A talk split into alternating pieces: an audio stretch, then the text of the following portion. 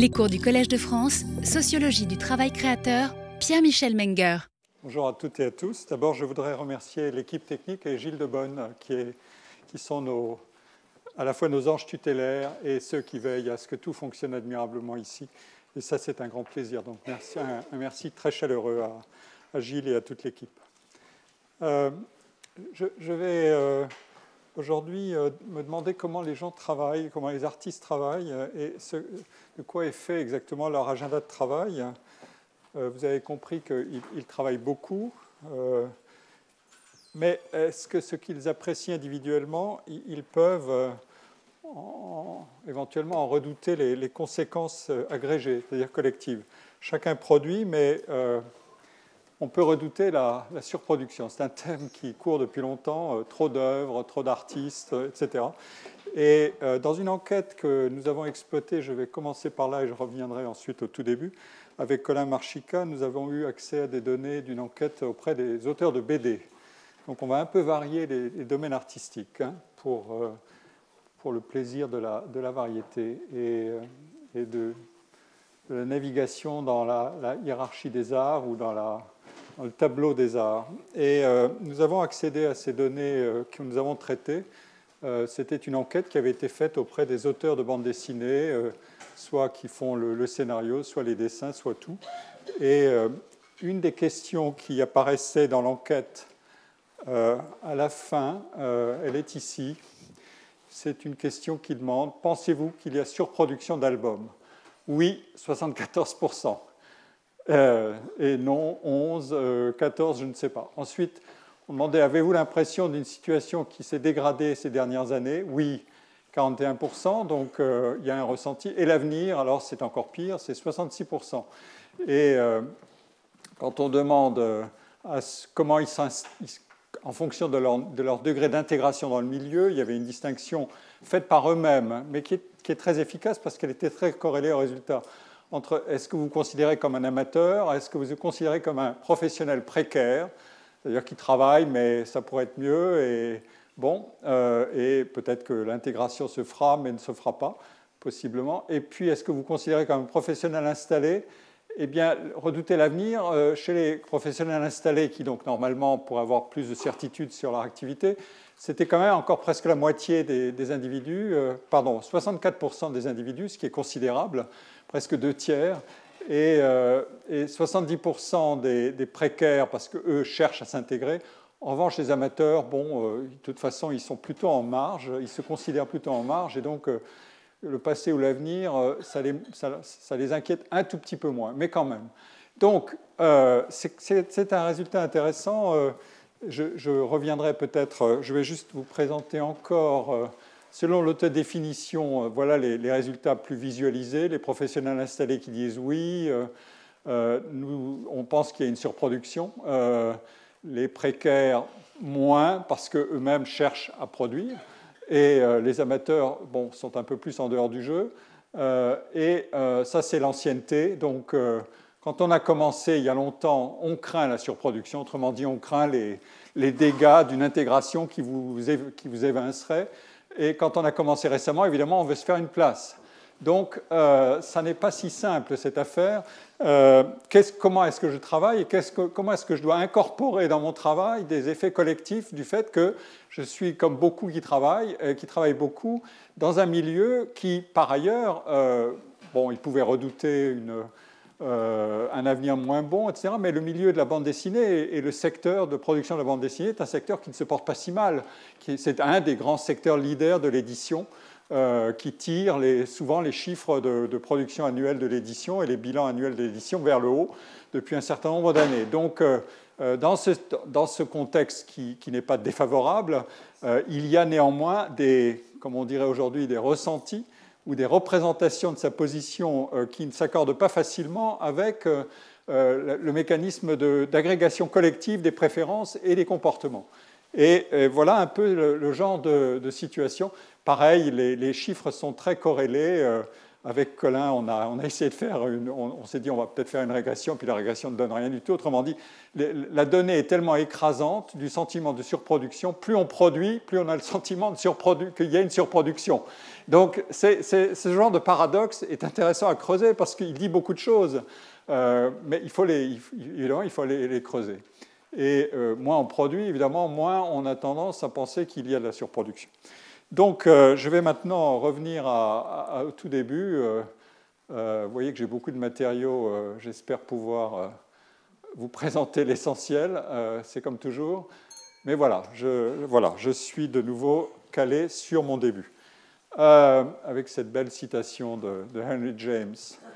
Euh, je la répète, pour le plaisir. Nous œuvrons dans l'obscurité, notre doute et notre passion, et notre passion et notre labeur. Le reste, c'est la folie de l'art. Eh bien, il faut démêler tout ce qu'il y a là-dedans, et qui est très joliment dit. Alors, euh, vous vous souvenez de, ça, c'est le, cours et son, déroulement tel qu'il évolue. Euh, donc aujourd'hui, on s'intéressera à cet aspect-là. Euh, le travail de création, ses composantes et sa double face inward looking and outward looking. On est dans l'ère de la francophonie, et c'était il y a quelques jours, ou il n'y a pas longtemps, la, journée de la francophonie, mais on est aussi dans l'ère de l'Europe, même si euh, le Brexit nous menace, et on est dans l'ère de la science euh, qui n'a pas de frontières, de toute façon. donc, je disais, vous vous souvenez de ces tableaux que je vous ai présentés la dernière fois?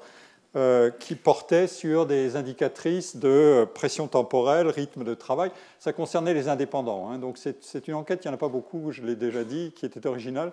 Et on isolait ici euh, cette catégorie un peu hybride, profession libérale et artistique. Euh, mais ce qui m'intéresse, c'était les indicatrices pression temporelle et rythme de travail, emprise du travail, et ensuite marge de manœuvre et enrichissement dans le travail. Ça, c'est une indicatrice extrêmement importante, euh, exigence émotionnelle, euh, relation de travail et conflit, et puis l'insécurité socio-économique et la soutenabilité du travail. Alors, je, ne vais pas revenir sur les résultats, euh, mais je voudrais vous signaler ceci. Ces indicatrices peuvent être incluses dans un modèle, comme c'est le cas dans un, modèle qui a connu une très grande influence en psychologie, en médecine, en épidémiologie, et en, ergonomie, en sciences du travail. En général, c'est le modèle de, dit de Robert Karasek, un, universitaire euh, psychologue américain de l'Université de Massachusetts. Euh, et c'est un modèle qui a engendré ensuite un questionnaire d'évaluation des conditions psychosociales de travail, euh, ce qu'on appelle le Job Content Questionary, euh, qui est très connu et très fameux. Alors, le modèle a été discuté, amendé, etc. Euh, mais il, a et il sert encore de référence dans beaucoup de travaux. Euh, il est notamment à l'origine de recherches qui sont très, très fréquentes aujourd'hui sur les conditions de travail au plan national, les enquêtes de la DARES, l'enquête Sumer et, les enquêtes internationales dont on trouve beaucoup de, résultats dans, des publications de, de l'organisme qui s'appelle Eurofund c'est aussi un outil qui est très largement employé donc, pour étudier et diagnostiquer les états de, stress professionnel, de job strain.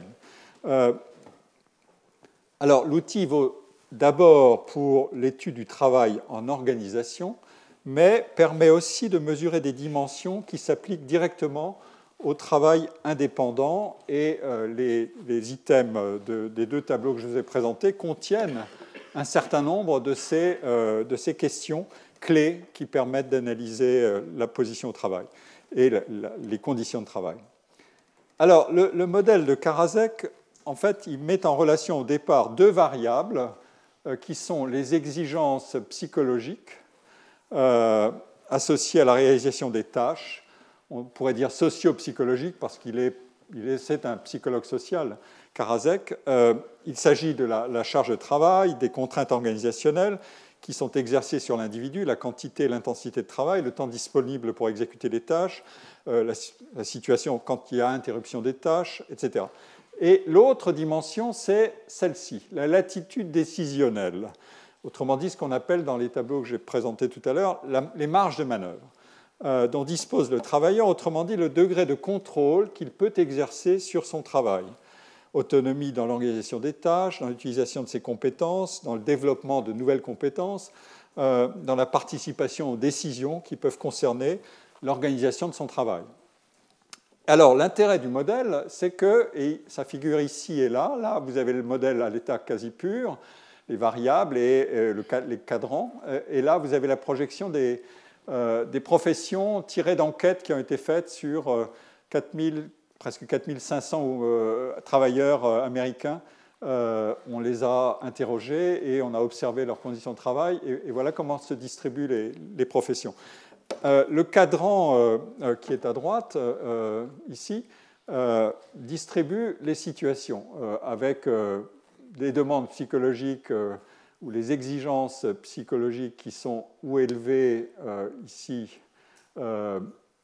ou basse, et euh, l'attitude de décision qui est euh, élevée ou basse aussi. Donc on a, on a quatre situations, et on peut distribuer euh, les positions en disant, ici on a des situations de travailleurs qui, qui sont dits dans le modèle actif, c'est-à-dire qui ont une participation élevée à l'organisation et à la gestion de leur travail, avec des... et c'est le, Learning and Motivation Diagonal. Euh, c'est une manière de désigner les choses. Autrement dit, plus on s'approche de cette diagonale, plus on se situe dessus, plus il y a ce qu'on appelle un contenu d'apprentissage intrinsèque au métier et euh, une situation de motivation qui est euh, enrichie, parce que vous vous situez dans un cadran qui est à la fois avec une décision, une latitude de décision qui est plus élevée, mais aussi des, pressions psychologiques. Donc, il faut pouvoir être motivé pour les, pour les soutenir, ces pressions. Ici, c'est low strain. Donc là, il y a plutôt high strain. Là, c'est low strain. Mais on est dans une situation où il y a plus de, latitude de décision. Euh, et euh, donc, la, manière de s'organiser est différente. Et ici, en bas, ce sont des emplois moins qualifiés, euh, avec plus de, stress ici, moins ici, mais avec moins de latitude de décision. Et le, donc, les deux cadrans qui m'intéressent essentiellement pour, pour, ce cours aujourd'hui, ce sont les deux ici. Euh, le cadran supérieur droit, c'est donc celui des exigences élevées, de marge de manœuvre élevée. Il, correspond à des situations d'activité intense, mais aussi à des situations de forte reconnaissance ou, pour un certain nombre de professions de fort prestige. Les médecins, les ingénieurs, les, managers, les cadres supérieurs d'entreprise, du public et du privé, et aussi les enseignants. Ils sont là d'ailleurs. Les enseignants sont teachers euh, high school, donc euh, on, englobe les, teachers et, les, professeurs des écoles. Euh, le cadran supérieur gauche, qui est ici, c'est celui des marges de manœuvre élevées avec des rythmes de travail que les individus peuvent moduler plus aisément eux-mêmes. Ce que Karasek appelle le self-pacing. on, se, dote soi-même de son rythme de travail. Euh, donc la capacité ou la façon de travailler à son rythme.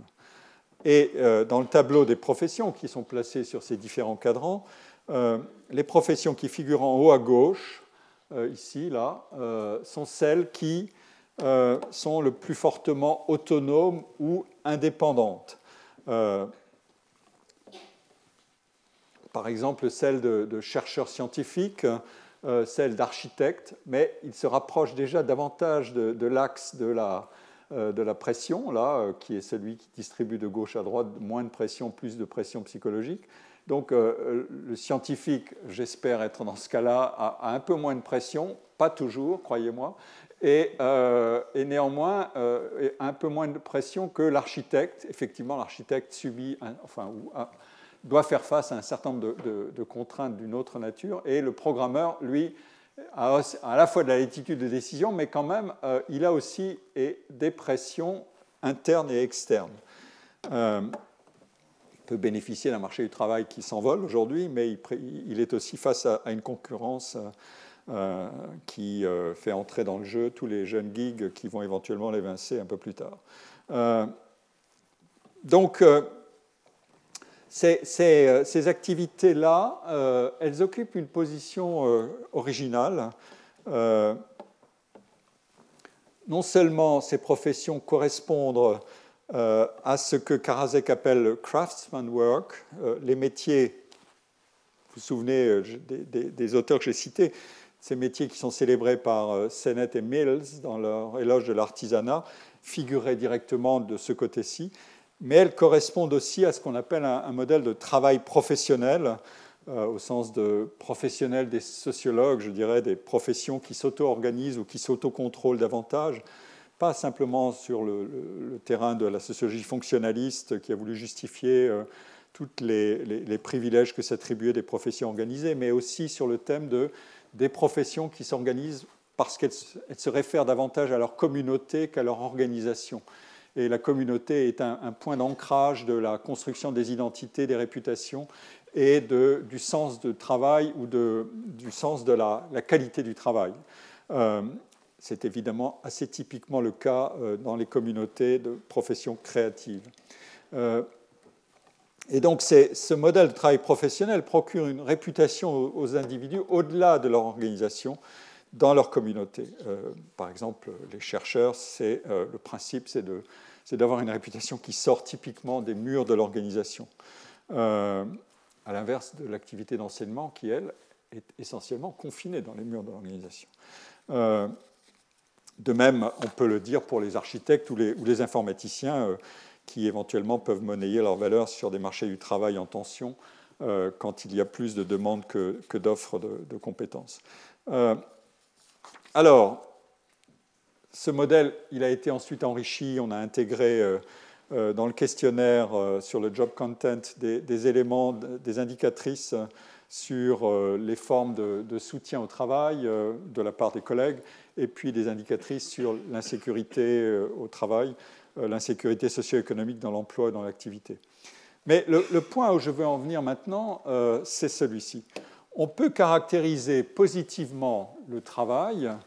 Après tout, quand on interroge les gens, ils peuvent avoir peur pour l'emploi, mais en même temps, ils se disent volontiers satisfaits de, de, leur travail. On peut caractériser positivement le travail en accouplant des valeurs telles que des exigences élevées et des marges de manœuvre élevées, parce que la corrélation positive entre ces deux traits caractérise normalement, je vais y revenir tout de suite, normalement, des activités qui sont soutenues par la motivation individuelle, par un contenu formateur élevé du travail et par euh, l'espoir ou la réalité du développement d'aptitudes à faire face à des difficultés à résoudre. Euh, vous vous souvenez de ce que j'avais présenté la, semaine dernière euh, sur précisément les professions libérales et artistiques, cette catégorie un peu hybride qui, était, qui, scorait au maximum sur l'item effectuer des tâches complexes. Des tâches complexes, c'est à la fois des tâches qui lancent des défis, mais aussi des tâches dans lesquelles vous apprenez beaucoup. Euh, alors, je dis normalement parce que normalement, ça veut dire dans des situations de bonne organisation du travail on, a, euh, il y a des recherches très intéressantes qui ont voulu ouvrir les boîtes noires. Je vous cite juste un extrait euh, d'une recherche que j'ai menée et, que j'ai présentée euh, à Chicago. Donc c'est pour ça que la, diapositive est en anglais. et je m'appuie sur des, résultats d'une recherche qui a été faite par des, euh, collègues euh, Bloom, Genakos, Sadoun, Van Rienen. Euh, l'article c'est Management Practices Across Firms and Countries.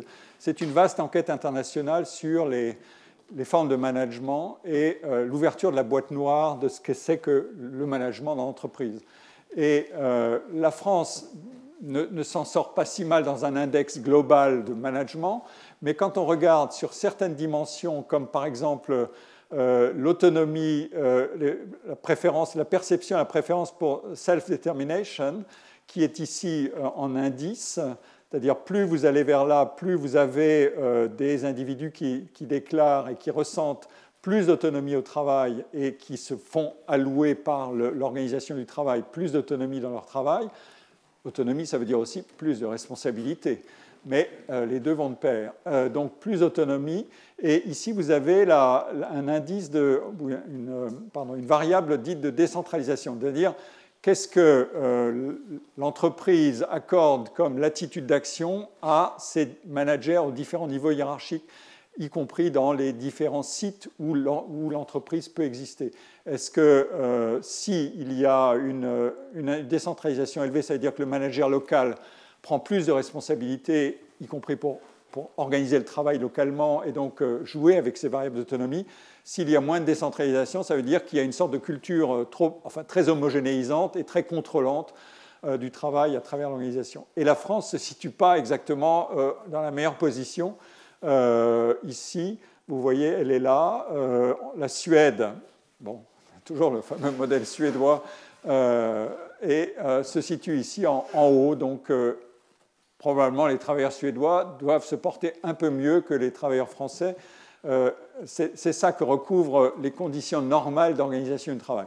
Bon, je ne vais pas insister là-dessus, mais je voulais le préciser. Alors, tout ce que j'ai dit précédemment sur le travail qui est ou qui doit être déployé dans la création artistique, notamment quand j'ai cité Paul Valéry, paraît correspondre à cette caractérisation euh, qui, est identifiée à, ces positions-là, c'est-à-dire beaucoup de marge de manœuvre, mais aussi des pressions psychologiques. Euh, des pressions psychologiques jusque y compris euh, dans l'effort à réaliser pour s'infliger à soi-même des épreuves. Euh, vous vous souvenez de, ce que disait Picasso et de l'analyse que faisait Gombrich sur le cas Picasso, c'est-à-dire se défaire de sa virtuosité pour attaquer des, euh, défis beaucoup plus importants, y compris par une intensité de travail extrêmement élevée, 500 esquisses pour euh, les Demoiselles d'Avignon, esquisses et travaux préparatoires, ou le, cas d'André L. Sarto, cité par, qui fait l'objet du poème de Robert Browning, c'est-à-dire lutter contre ma propre facilité, c'est ce qui m'arriverait de mieux, mais euh, éventuellement je n'y arrive pas. Euh, et donc, euh, cette caractérisation dit aussi, et c'était encore un des thèmes de, de, Valérie, consolider en permanence le pouvoir formateur de son travail et la capacité à s'écarter des solutions prévisibles. Autrement dit, à répondre aussi au mieux à un impératif d'originalité esthétique et de, renouvellement de soi à travers ce cheminement euh, dont on sait qu'il est incertain. Oui, mais ça c'est très bien. Mais on a vu aussi qu'il y a l'autre dimension, c'est-à-dire le risque qui est attaché à, l'exercice de, de métiers qui attire beaucoup. Vous avez vu tout à l'heure que la crainte de la surproduction et de l'encombrement de la compétition est considérable, et où une sélection opère euh, qui conduit une, minorité seulement a tiré des ressources suffisantes pour être libre de s'engager aussi complètement que possible dans ce que j'appelle le travail noyau, le core activity, euh, c'est-à-dire l'activité de création proprement dite, débarrassée de, ou mise au centre par rapport à tout ce qui pourrait être des activités adjacentes, et pour le faire avec toute l'indépendance qui est souhaitable. Vous vous souvenez que j'ai dit dans le cours précédemment qu'une des manières habituelles de, gérer ce risque, de, ne pas réussir autant qu'on le souhaiterait et d'affronter la compétition et la surproduction, euh, une manière de gérer ce risque consiste à avoir euh, plusieurs activités qui sont génératrices de ressources et aussi de chercher à organiser au mieux ce euh, portefeuille d'activités. Alors à partir de là, il y a deux analyses à mener successivement, et c'est ce que je vais faire. Examiner ce que comporte ce, fameux portefeuille d'activités, l'agenda des, temps alloués à chacune, et deuxièmement, examiner le comportement au travail dans l'activité noyau. Quand je vous ai présenté les, différentes courbes de, de Lorenz euh, ça, c'est sur le temps de travail des non-salariés dans les professions, dans les métiers artistiques euh, indépendants, donc euh, auteurs littéraires, plasticiens. Et ensuite, les revenus. Vous vous souvenez de ces courbes et que j'ai commenté les, différences entre ces courbes. J'aurais dû, mais je vais le faire maintenant, tirer toutes les conséquences du fait suivant. Les revenus indépendants dans ces courbes-là sont calculés pour ce qui est des revenus ici uniquement sur les revenus tirés des activités, des core activities, des activités de vocation, c'est-à-dire le, noyau créateur de l'activité. Et euh, ces revenus sont d'ailleurs collectés par les, organismes sociaux, l'AGSA, la Maison des artistes, euh, qui, euh, qui, collectent et répartissent les, les revenus, ce sont des sociétés d'auteurs, aux écrivains et aux plasticiens. Elle ne collecte pas du tout les autres revenus des activités adjacentes. Ça, c'est une autre affaire. Pour reconstituer tout ça, il faudrait accéder aux données fiscales, mais ça, ça aussi, c'est une autre affaire. En revanche, les, temps de travail, ici, eux, ils sont calculés dans l'enquête de l'INSEE, enquête emploi. On fait avec les sources qu'on a, hein, je ne peux pas faire mieux. et ces temps de travail, eux, ils sont comptabilisés, analysés sur la totalité de l'activité des individus et pas simplement sur la core activity. Et ça fait une, ça fait une grosse différence. Euh, alors, quand il s'agit. Euh, alors, qu'est-ce que c'est que cette totalité des activités? C'est l'activité noyau, encore une fois. Et qu'est-ce que j'entends par activité noyau? C'est là que ça va devenir encore un peu plus intéressant. C'est un exercice de décomposition et de zoom hein, sur, le, sur le travail. Euh, le travail sur l'œuvre, avec euh, son amont, la préparation et son effectuation, et, toutes les boucles possibles qui suivent, mais aussi les, travaux euh, de prospection, constituer des dossiers, démarcher des employeurs potentiels, des éditeurs, des galeristes, rechercher des coproducteurs, monter des contacts avec des, directeurs de galeries ou des gestionnaires d'institutions, faire de la comptabilité et de la gestion. Ce sont des indépendants. Hein. J'appellerais ça tout à l'heure des jack in all trades, c'est-à-dire qu'ils doivent tout faire, euh, ils doivent savoir tout faire, avant éventuellement de réussir, de déléguer une partie des tâches. Et puis aussi des, tâches de communication et de relations publiques. Relations avec la presse, le public, entretien d'un site web professionnel. C'est maintenant, euh, on est son propre community manager avant éventuellement de contracter avec un, vrai ou un professionnel qui ne fait que ça. Euh, communication sur les réseaux sociaux, etc. Mais il y a, ça c'est le, le, core activity, mais vous voyez qu'il est déjà un peu plus compliqué que je travaille sur mon œuvre, point final. Euh, en fait, je fais beaucoup de choses. Euh, et puis il y a l'autre partie qui est tout ce qui sont les activités adjacentes, artistiques, para-artistiques, ou mais éventuellement non artistiques. Et euh, pardon, ici, vous pouvez trouver, dans, aux États-Unis, beaucoup de comédiens sont, sont là-dedans. Hein. ils sont ils sont waitress ou waiter, euh, ils sont euh, serveurs dans des restaurants, euh, c'est très fréquent. ce sont des activités qui, moins, mais ça existe aussi, janitor, c'est-à-dire gardien d'immeuble ou concierge, comme on dit aux États-Unis. Et, et, les activités, mais les activités qui sont plus, désirables et plus compatibles avec la, euh, avec l'activité artistique, c'est par exemple l'enseignement qui occupe une place considérable. Donc l'enseignement est ici et, l'individu avec sa core activity, il est plutôt dans ce coin-là.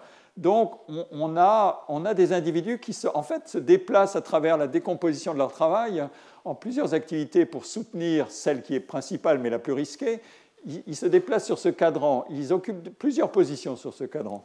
Et, ça, c'est intéressant à analyser parce que ça va nous dire des choses euh, qui sont importantes à connaître. Euh, alors, euh, ce qui est important à dire, donc, c'est que c'est précisément parce que les activités, les revenus de l'activité de création, la core activity, sont si inégalement distribués euh, que les individus doivent recourir à des risques, pour se couvrir des risques de faible rémunération, à ces activités de complément, mais qui sont chronophages, évidemment. Mais de combien? C'est ce qu'on va devoir chercher. Et donc, ce qui est important à, regarder, euh, euh, quand on, va voir les, fameuses, courbes de Lorentz, là, ça n'est pas euh, que, fait, c'est assez homogène. 40% euh, des individus obtiennent 50% du temps de travail, donc vous voyez que c'est assez homogène. On est près de la diagonale. Mais ce qui est beaucoup plus intéressant, évidemment, c'est de regarder quelle est la composition du travail. Nous savons qu'ils travaillent beaucoup, les, indépendants, mais nous ne savons pas assez bien, du moins maintenant je vais essayer d'y aller, avec l'aide de, de recherche que je vais vous présenter, nous ne savons pas assez bien de quoi est composée cette intensité élevée de travail. Alors, une manière classique d'analyser le temps comme une ressource, mais une ressource rare, euh, c'est donc non pas de, s'en tenir au volume total de travail et sa distribution statistique, mais de décomposer ce temps euh, pour voir comment, les, dans un agenda individuel, tel qu'on peut l'enquêter, alors il y a plusieurs manières de faire, je, vais, je vais, y revenir, euh, ces temps-là jouent les uns avec les autres ou les uns contre les autres. Euh, alors, nous disposons, euh, quand on fait ce genre d'enquête, l'outil le plus extraordinaire, mais qui est très pas assez calibré pour capter des petites populations professionnelles, c'est l'outil qui s'appelle les enquêtes emploi du temps des Français, euh, où les individus gèrent et tiennent un carnet euh, journalier de toutes leurs activités qu'ils notent quart d'heure par quart d'heure sur une journée, et ils tiennent ça pendant une semaine, qui est en principe une semaine type. Et on a là une moisson de résultats tout à fait étonnante euh, qui, euh, qui, permettent d'analyser la manière dont les individus se comportent à la fois dans leur, dans leur temps de travail, mais aussi dans leur temps domestique, dans leur temps gestion des tâches domestiques, dans leur temps physiologique, euh, combien est accordé au sommeil, etc., etc., Des questions qui sont très importantes, évidemment. mais ça, c'est des enquêtes qui sont sur des effectifs qui ne sont pas gigantesques et qui sont très coûteuses euh, à, la fois euh, en organisation et en implication des individus. Euh, l'autre solution, évidemment, ça consiste à aller interroger les individus et avec tous les biais possibles de, reconstitution mentale et de mémorisation de votre travail. Si vous vous demandez, si je vous demande, alors dites-moi combien de temps vous, faites, vous accordez à ceci ou à cela, il va falloir un peu de temps pour que vous mettiez au point une sorte d'équation, etc. Vous aurez des, des idées des masses mais on ne pourra peut-être pas aller dans le détail extraordinairement finement. Cela dit, on peut euh, faire confiance aux individus qui se battent avec ça en permanence, et notamment dans ces professions-là. C'est leur, problème, c'est de dégager du temps euh, en travaillant beaucoup de toute façon, mais en allouant le temps euh, principal à ça. Donc il y a un travail de gestion qui, est, qui fait partie presque des conditions de survie ou d'avancement professionnel dans, dans ces métiers-là. Et donc, euh, on peut interroger, donc, et on a interrogé les artistes euh, sur leur manière de gérer ce temps. Alors, on dispose, euh, et je vais vous présenter ça, de deux. Je l'avais fait pour les, comédiens, mais ça n'est pas une profession indépendante, etc. Donc, ça ne correspond pas exactement à ce que je voulais faire. Et je vais m'appuyer sur deux types de travaux qui, donc, qui ont été d'ailleurs tous les deux suscités ou euh, exécutés par euh, euh, le département des études du ministère de la Culture, ce qui s'appelle le DEPS, vous pouvez aller voir sur leur site, département des études de la prospective. Et l'un a été commandé à deux sociologues qui, qui l'ont publié, qui s'appellent Sabrina Sinigaglia Amadio et Jérémy Sinigaglia. Et le livre qui en est issu s'appelle Temporalité du travail artistique, le cas des musiciens, musiciennes et des plasticiens, plasticiennes. Euh, et je présenterai aussi, mais plus rapidement, euh, les résultats d'une enquête qui est en cours d'exploitation euh, au DEPS, donc dans le même organisme, sur les, artistes plasticiens qui s'appuient sur une autre source. mais vous verrez, les concordances sont importantes. Alors, l'enquête des deux collègues sociologues que j'ai cités à l'instant, euh, Sabrina Sigaglia Amadio et Jérémy Sigaglia, euh, elle est fondée sur un, long questionnaire de, 200 questions euh, qui porte sur les temps de travail, justement, et qui a été diffusé électroniquement via une plateforme. ils ont recueilli à peu près 1000, un peu plus de 1000 réponses, 700, un peu plus de 700 de plasticiens et près de 300 de, musiciens. 71% établis en province, 29% en Ile-de-France. Et fait intéressant, 85% euh, déclarant gagner moins de, 24 000 euros euh, par an, toutes sources de revenus confondues. Euh, ce qui conduit les auteurs de l'enquête à dire ce sont des, artistes ordinaires, revenus assez modestes, mais, je cite, néanmoins bien intégré professionnellement. Euh, je, dois dire que ces caractéristiques-là, euh, elles nous placent, euh, des artistes ordinaires, à peu près à l'opposé de ce que contiennent tous les matériaux d'auto-analyse du travail créateur que j'avais cités précédemment, dans le cours. les, créateurs que je citais étaient plutôt euh, des euh, créateurs extraordinaires. Alors, on, reviendra là-dessus parce que le, problème est de savoir si on apprend plus du travail des créateurs extraordinaires ou du travail des créateurs ordinaires. Mais avant de trouver la, réponse, il vaut mieux travailler sur les deux. ce que font les sociologues.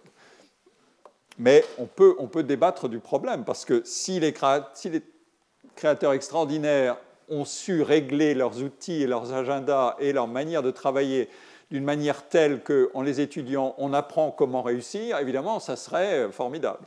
Mais c'est un peu compliqué. Alors, on va, d'abord examiner ce qui se passe dans le travail ordinaire. Et ça, je dois dire, euh, la sociologie, elle sait faire, elle, aime bien aussi euh, se défaire du caractère euh, parfois comme dit Everett Hughes, prétentieux de certaines professions qui disent nous sommes dotés d'un prestige considérable, regardez-nous, identifiez-vous à nous, etc. etc. Allons-y. Et Hughes, dans son livre, dans ses livres et dans des, articles formidables, par exemple Social Drama of Work, dit attendez, attendez, on va, va pas se laisser simplement euh, persuadés que ce sont des professions merveilleuses, etc., etc. On veut contrôler, et d'ailleurs, une des bonnes manières de contrôler, c'est d'adopter une position inverse en disant, mais qu'est-ce qu'elles ont au fond de si extraordinaire si on les traitait comme des professions ordinaires? Euh, Allons-y et regardons.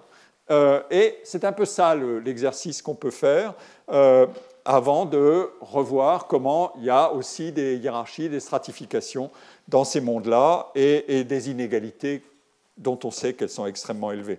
Euh, donc, euh, l'exercice consiste donc à interroger euh, ces individus et à leur demander comment ils, déclarent leurs, emplois du temps, leur carnet d'emploi du temps.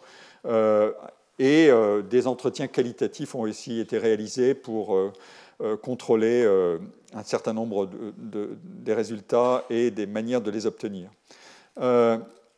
Et les temps qui, sont étudiés dans ce genre d'enquête, ce sont à la fois les temps de la formation euh, initiale, mais aussi euh, post-initiale, les temps de la création euh, proprement dite, mais vous avez vu qu'elle est, elle est, un peu plus composite qu'on ne peut penser, les temps de présentation des produits, etc., les temps de montage des projets, les temps consacrés aux activités extra-artistiques, et puis les temps extra-professionnels.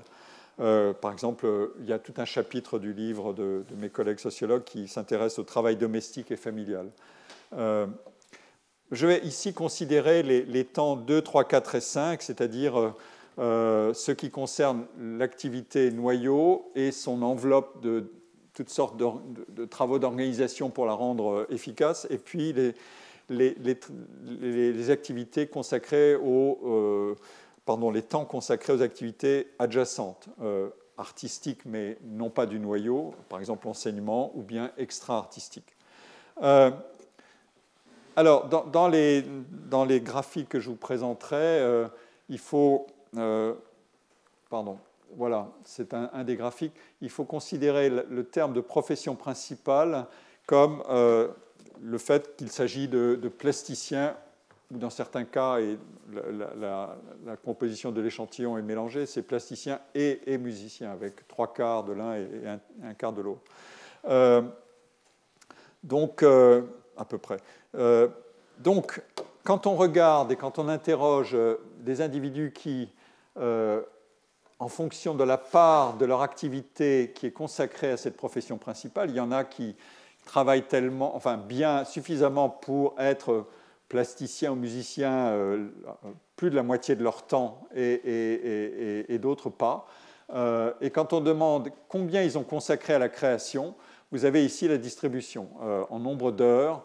Évidemment, plus on est intégré dans la profession qu'on déclare être sa profession principale par le volume de travail, plus on est capable de libérer ou de consacrer plus de temps à l'activité de création proprement dite et euh, c'est une diagonale. Euh, évidemment, euh, quand vous êtes peu intégré, par exemple au début, mais pas seulement, de votre aventure professionnelle, la, part du temps que vous consacrez à la création, elle est beaucoup plus réduite, et donc vous devez galérer davantage pour organiser votre agenda.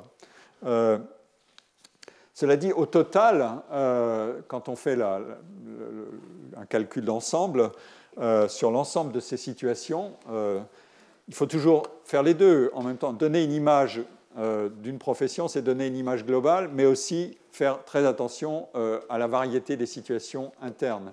Et la variété, elle est là. Et l'image globale, c'est 57% des, plasticiens, donc là c'est le, résultat qui ne concerne que les plasticiens, et 52% de ceux qui étaient auteurs, compositeurs, interprètes, mais musiciens, déclaraient consacrer l'essentiel de leur temps à, à, la création. Mais ça veut dire que si on calcule à l'inverse, euh, euh, presque une, moitié des, individus font autre chose que, majoritairement autre chose que de l'art euh, ou de la création. Donc, c'est ça, ça un des, une introduction, si vous voulez, à la, à la dimension composite de, de, la situation professionnelle de ces, dans ces métiers. ensuite, la question qui vient, c'est comment est-ce que le portefeuille d'activité est constitué? Euh, et est-ce qu'il y a des phénomènes de substitution entre des activités qu'on peut laisser de côté et d'autres qu'on va, euh, euh, sur lesquelles on, va mettre l'accent dès qu'on est mieux intégré. c'est le résultat de, ce genre de, recherche. une des activités qui est les plus pratiquées par les artistes, c'est l'enseignement. C'est très logique ça, ressemble de ce point de vue-là, euh, pour une part non négligeable des artistes, à ce qu'est euh, un chercheur. Euh, il enseigne et, ou un universitaire, il enseigne et il fait de la recherche. Et ici, il crée et il enseigne, parce que l'enseignement est une activité de soutien qui correspond d'ailleurs à, l'expansion des mondes artistiques. L'expansion des mondes artistiques, c'est l'expansion à la fois de l'offre, de la demande, mais aussi des activités adjacentes euh, comme l'enseignement, euh, quand un, secteur artistique se développe, euh, eh bien, les positions d'enseignement se multiplient aussi. Et donc, l'enseignement est une ressource majeure. Mais la question c'est, est-ce qu'il est, chronophage et il vous dévore votre agenda Et en fonction de votre degré d'intégration dans la profession, c'est toujours le même indice. le volume de temps de travail que vous déclarez consacré à, votre profession principale et quelle est la part qu'occupe l'enseignement Vous voyez que là aussi, il y a une diagonale. Euh, il y a 36% d'individus, pardon, c'est plus de 20 heures, c'est 17% de ceux qui sont le, moins bien intégrés, alors que ça n'est plus que 4% de ceux qui sont le mieux intégrés. Ça n'est pas rien du tout. Ça veut dire qu'on consacre à l'enseignement, on continue à consacrer à l'enseignement euh, beaucoup de, temps, enfin du temps, mais euh, de manière, c'est très inégalement réparti et euh, les différences se situent en fonction des volumes horaires qui sont présentés ici. Donc, on voit bien que euh, les activités adjacentes occupent moins de temps dans l'agenda de travail quand cet agenda de travail peut devenir plus homogène. alors, la, dynamique de carrière, maintenant, il faut y venir aussi, elle peut donner encore plus de relief à ces différences. Euh, le déroulement de carrière agit directement sur la composition de cet agenda individuel d'activité. Voilà comment euh, on peut le mesurer à travers, euh, j'emprunte encore ces, données aux, travaux de mes, collègues cités ici, les revenus. Les revenus qui sont estimés. On est dans une, population qui a déclaré des revenus qui ne sont pas faramineux. donc voilà la, la situation. mais donc on n'est pas dans le star system ou l'art bees. Euh, les revenus annuels selon l'ancienneté, euh, c'est un des grands sujets. Je n'ai pas présenté les données des, enquêtes classiques sur les indépendants. Les professions artistiques sont parmi celles qui, où le gain d'ancienneté, il existe, mais ce n'est pas le, plus élevé parmi toutes les professions. Celles qui ont les gains d'ancienneté les plus élevés sont par exemple les professions juridiques. Euh, et néanmoins, il y a des gains d'ancienneté. Et donc, euh, on, peut le voir ici. Si vous êtes entré depuis moins de 5 ans dans l'activité, dans, euh, dans, cette profession, euh, voilà les distributions de positions en fonction du niveau de revenu que vous tirez de, votre activité. Et si vous y êtes depuis plus de 25 ans, vous voyez que la chose est très différente. plus de 24 000 euros, il y en a 3 de ceux qui ont moins de 5 ans, et il y en a 42% de ceux qui ont dépassé 25 ans d'activité. Mais il y en a quand même encore 15% euh, euh, qui ont moins de 6 000 euros. Donc on n'est pas dans le nirvana. Hein. Ça n'est pas euh, tout le monde à, droite de la diagonale. c'est plus compliqué que ça. Cela dit, il y a effectivement un gain d'ancienneté. Ça, c'est le revenu. Mais le revenu, il est composite. Alors maintenant, on va regarder comment ça se présente du point de vue de est-ce que je peux consacrer l'essentiel de mon temps à ma profession d'artiste? En fonction de mon ancienneté. Et là aussi, c'est une diagonale, avec, mais avec des, écarts un peu, moins grands, parce que d'abord la perception de l'ancrage dans la profession et les temps qui la composent ne sont pas aussi séparateurs que les revenus. Mais néanmoins, vous voyez la différence, euh, elle est, euh, plus vous êtes euh, ancré dans l'activité, plus vous pouvez consacrer l'essentiel de votre temps à ce qui la compose, l'activité principale, c'est-à-dire la profession d'artiste. cela dit, quand on est dans ces affaires d'ancienneté, il faut faire une remarque qui est importante méthodologiquement, euh, en fait, cette, variable de l'ancienneté, elle a une double signification pour des métiers comme ça, comme les professions artistiques. En théorie, en théorie, si je considère l'individu qui a acquis de l'ancienneté dans sa profession, en supposant qu'il est resté dans sa profession, qu'il n'en a pas changé, euh, ça, ça complique un peu les choses, le revenu plus élevé doit être l'indice d'un ce qu'on peut appeler un rendement d'expérience et de réputation ou de visibilité dans la profession. Et un, rendement qui peut s'exprimer dans une capacité de, tirer davantage de ressources et d'organiser mieux son temps. Euh, mais dans la plupart des enquêtes sur l'emploi et le revenu, cette analyse de l'effet d'ancienneté ne consiste généralement pas à suivre le même individu tout au long de son temps professionnel c'est-à-dire comme dans des enquêtes longitudinales. Euh, et ça, évidemment, ça, fait, ça va perturber les choses. Euh, parce que si on suivait les individus, les mêmes individus, maintenant c'est ça le, grand jeu de la recherche, et ça le sera de plus en plus avec des données massives, on, doit pouvoir faire ça, des suivis longitudinaux très importants. Les enquêtes euh, qui, ont été pionnières en la matière sont les, enquêtes épidémiologiques qui sont, essentielles pour comprendre comment la, euh, la santé, les comportements se modifient à travers le cycle de vie. Euh, et pour ça, il faut suivre les mêmes individus. Sinon, ça ne marche pas. dans les enquêtes comme celle-ci, on fait une coupe instantanée. C'est-à-dire, on a des individus qui ont tel âge, tel, niveau d'ancienneté, et on leur affecte ce qu'on observe de, des écarts de revenus et, on, explique en partie les écarts de revenus par l'ancienneté acquise. Mais euh, évidemment, dans des métiers, notamment dans des métiers à réussite incertaine et qui sont exercés en indépendant, cette ancienneté et les gains qu'elle procure, ou la capacité de concentrer son activité qu'elle procure, euh, c'est beaucoup plus compliqué à analyser que dans les, autres professions parce qu'il y a une partie des individus qui, ont été, qui sont sortis, qui n'ont pas réussi à se maintenir. Donc, euh, les, chances d'avoir de, l'ancienneté sont elles-mêmes très inégalement distribuées dans la profession. Et c'est ça qu'il faut pouvoir euh, prendre en compte, parce que cette ancienneté exprime euh, précisément cette capacité à se maintenir dans des activités à forte concurrence interne. Vous avez vu dans les, dans les données que j'ai présentées au tout début que les sentiments à l'égard de est-ce que votre situation s'est dégradée? Bon, euh, mais est-ce que vous avez peur de l'avenir? Ça, c'est encore, plus, euh, encore plus parlant, parce qu'il y a effectivement un mécanisme qu'on ne contrôle pas. Il y a ce qui dépend de vous et ce qui ne dépend pas de vous. Et dans les activités indépendantes, euh, ce qui ne dépend pas de vous est assez volumineux. Donc, la capacité de se maintenir perturbe évidemment le calcul sur les rendements, parce qu'il se peut que les gains liés à l'ancienneté, en fait, soient le produit d'une combinaison de facteurs qui précisément euh, contiennent une information sur la sélectivité de ces métiers.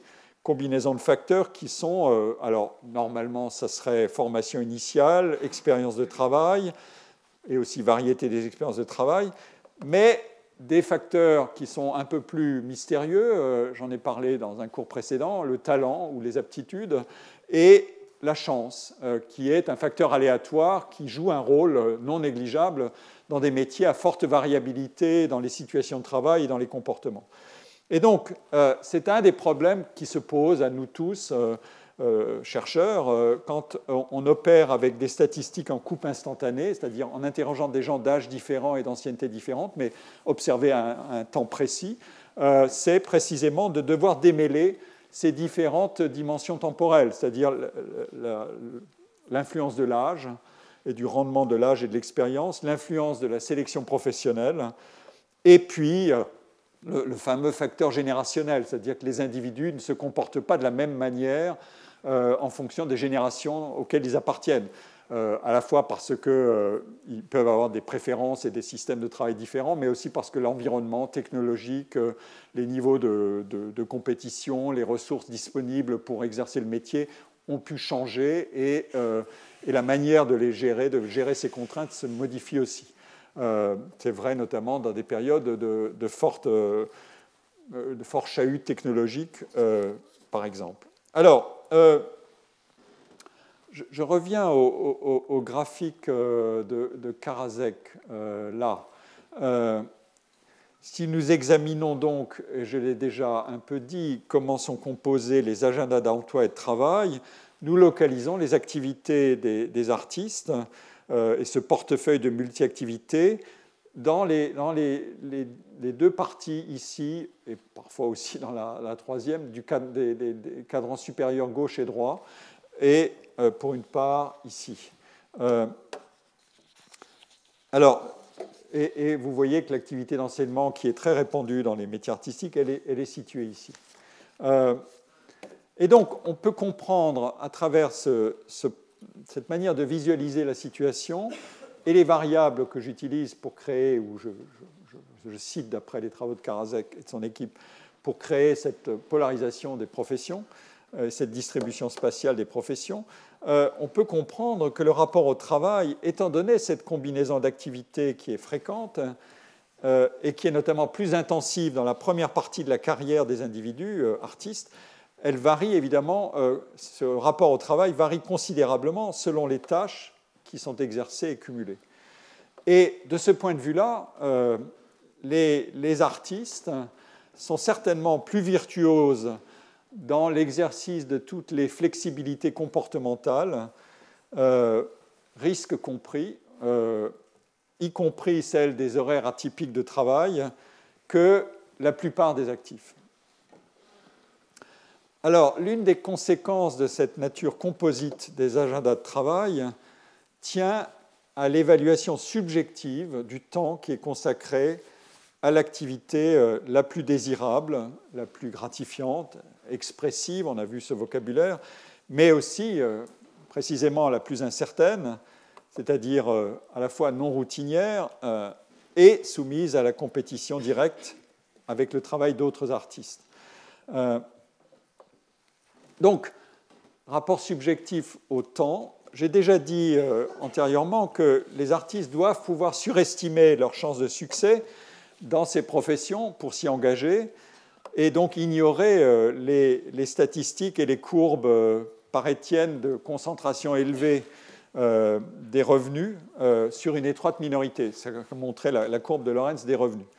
Mais ils sont enclins aussi à surpondérer la valeur du temps qu'ils engagent dans l'activité de création, soit parce que ce temps est conquis de haute lutte sur les autres tâches à exercer pour gagner sa vie, soit, et ça n'est pas exclusif, parce que ce temps est précisément porteur de sens et qu'il est utilisé d'une manière radicalement différente du temps de travail dans des tâches adjacentes qui sont plus normées, qui sont plus contrôlées, qui sont plus subordonnées celle des, cadrans inférieurs droit, gauche, euh, pardon, droit, supérieur droit et inférieur droit. Là, euh, on n'est plus contrôlé et euh, le temps de travail n'obéit pas aux mêmes, aux, mêmes, règles.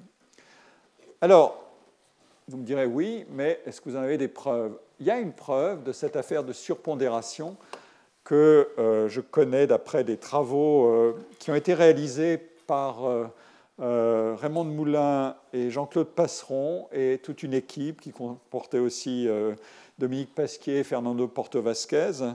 Euh, c'est une enquête qui a eu lieu à nouveau sur les artistes plasticiens. Il nous intéresse décidément cela. et l'enquête a été publiée dans un volume un peu confidentiel dans les années 80 qui s'appelait Les artistes. Mais euh, certains résultats essentiels ont été repris par Raymond Moulin dans un livre qu'elle a publié en 92 qui s'appelle L'artiste, l'institution et le marché.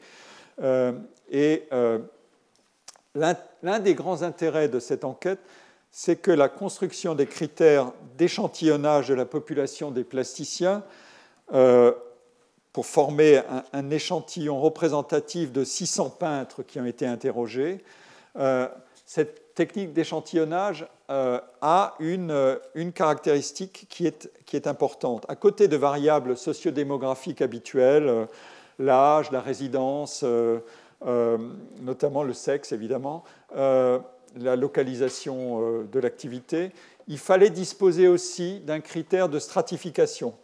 Euh, et euh, ce critère de stratification ne pouvait pas être le revenu, précisément parce que c'était un des objets de l'enquête. Déclarez-nous vos revenus, qu'est-ce que vous gagnez dans le métier, et on n'avait pas de source indépendante pour le contrôler. À l'époque, ça n'existait pas. Mais les auteurs de l'enquête ont construit une variable réputationnelle euh, cette variable réputationnelle a été construite à partir d'une campagne d'une centaine d'entretiens et puis de la, compilation d'une masse considérable de sources de documentation. Euh, je dois dire que j'ai observé ça euh, autour de moi. J'étais dans le laboratoire à l'époque et je voyais des tonnes d'archives et des tonnes de documents s'empilés dans tous les sens, des boîtiers, c'était des fiches d'information, enfin c'était considérable. il y avait dedans des catalogues d'exposition, euh, les éléments de réputation fournis par les critiques d'art, les interviews dans la presse spécialisée, les ouvrages consacrés à l'art, etc. Mais aussi euh, tout ce qui venait des, affiliations aux organismes sociaux, des listes. Et euh, une des manières de, de, classer les individus en strates de visibilité, en fait en cinq strates de visibilité, ça a consisté à avoir pour toutes les, les sources dont on disposait si les individus apparaissaient dans une ou plusieurs sources. Ceux qui apparaissaient dans toutes les sources euh, avaient le maximum de visibilité, et, etc. Et c'était décroissant. Euh, et donc c'était une, manière de, procéder pour stratifier la population par une variable clé qui est euh, sa visibilité ou sa, sa, réputation, si vous voulez. et dans l'enquête, euh, on sait que deux des critères dits de professionnalité qui sont généralement utilisés euh, pour distinguer les professionnels des non-professionnels sont précisément euh, la capacité d'obtenir plus de 50% de ses revenus de son travail de création et la capacité d'y consacrer plus de 50% de son temps. Alors, les, auteurs de, l'enquête, donc Raymond Moulin, Jean-Claude Passeron et leurs collaborateurs, euh, ont euh, construit cet indice qui dit la chose suivante. On calcule pour chaque strate de réputation, donc de la plus élevée à la, moins élevée, on calcule un rapport euh, entre le pourcentage des artistes qui déclarent plus de la moitié de leur temps de travail consacré à leur art et le pourcentage des artistes qui tirent plus de 50% de leurs revenus de leur art. Et voilà le, résultat. Et vous voyez que le résultat, il est ordonné de manière linéaire, c'est-à-dire plus on descend dans, les strates de visibilité, plus le coefficient augmente. Et ce coefficient veut dire, c'est ce que je vais essayer de vous démontrer dans mon commentaire, qu'il y a un phénomène de surpondération. Euh, on peut lire en fait ce tableau de deux manières.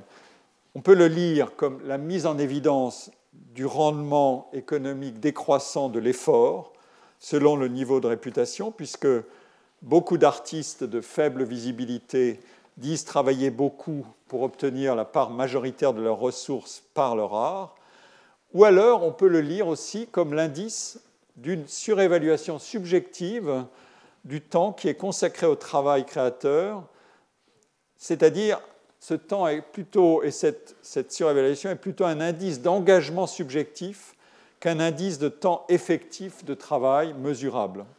Par exemple, un peintre, qu'est-ce qui permet d'aller dans ce sens-là? C'est que les entretiens ont révélé ça. Euh, je vous cite un peintre qui est, qui est cité dans le, dans, le, livre et dans, dans, les deux ouvrages euh, que j'ai mentionnés. Un peintre déclare euh, consacré à la peinture, se consacrer à la peinture, je cite, à plein temps, le, la nuit, le jour, le samedi, le dimanche, pendant les vacances, mais auparavant, dans l'enquête, il disait avoir euh, passé généralement 22 heures, donné 22 heures de cours par semaine dans une école d'art. Donc, évidemment, euh, il doit régler les choses de cette manière-là. Je, suis surinvesti dans, la création et en même temps, j'ai un agenda de travail qui est objectivement un peu différent. Euh, et donc, voilà le. Maintenant, je, viens à l'autre point que, j'annonçais au début. donc, je suis le fil de mon enquête.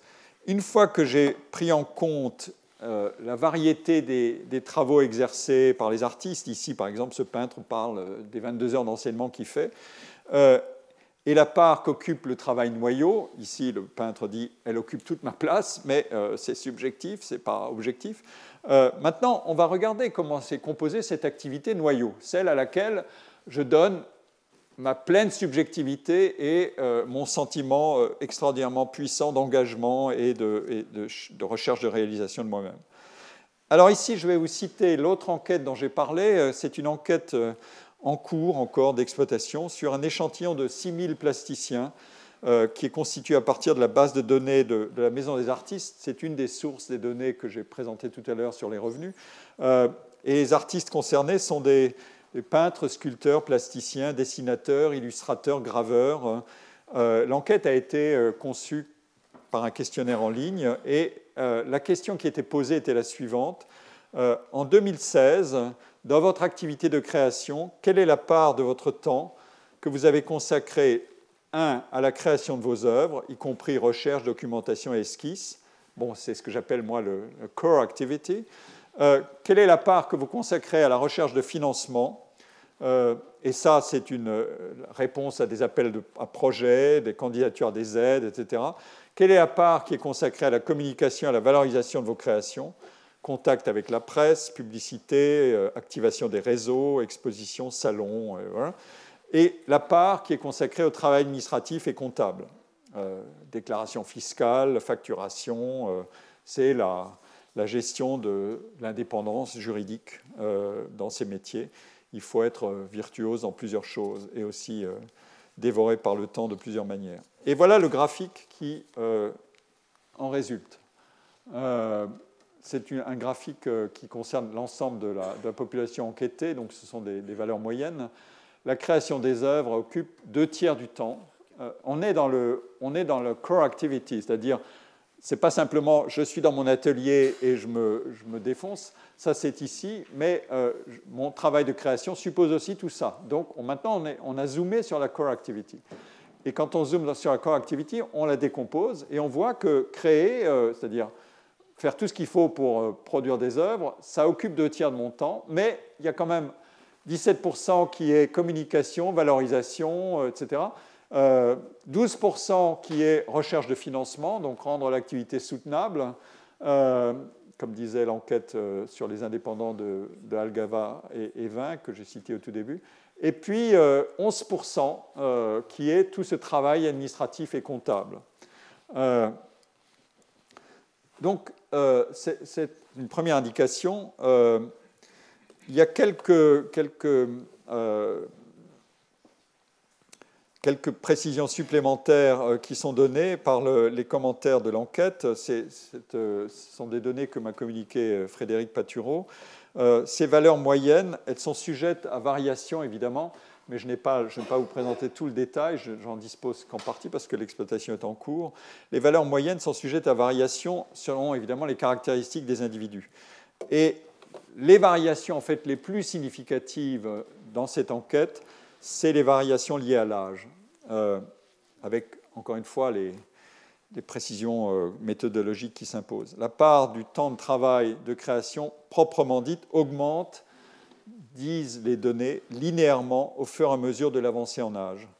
Elle représente 57%, donc cette partie-là, elle représente 57% du temps des artistes de moins de 40 ans, et elle atteint 69% pour ceux qui sont âgés de plus de 60 ans, et 72% pour ceux qui sont âgés de plus de 70 ans. Parce que dans ces métiers, on a un horizon long euh, d'activité et d'expression de soi-même. Comme je vous ai dit, euh, c'était une citation que j'ai donnée au tout début de, John Rawls. Euh, c'est un des points essentiels de qu'est-ce que c'est qu'un horizon d'activité. Alors, ce sont surtout les tâches liées à la recherche de financement qui proportionnellement davantage les jeunes artistes, 15-16% euh, avant 40 ans, mais simplement 9% après 60 ans.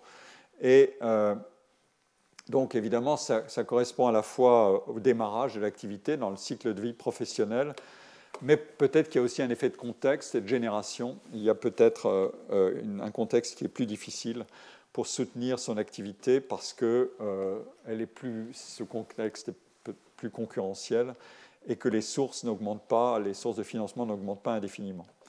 Euh, alors, dans, ce genre de données euh, qui, sont, intéressantes parce qu'on est dans le noyau, ce que j'appelais le noyau, euh, ce qui manque évidemment et qui est très difficilement quantifiable, voire objectivable efficacement, c'est ce que révèlent éventuellement d'autres sources, mais documentaires, journal de création, correspondance, archives des éditeurs, etc.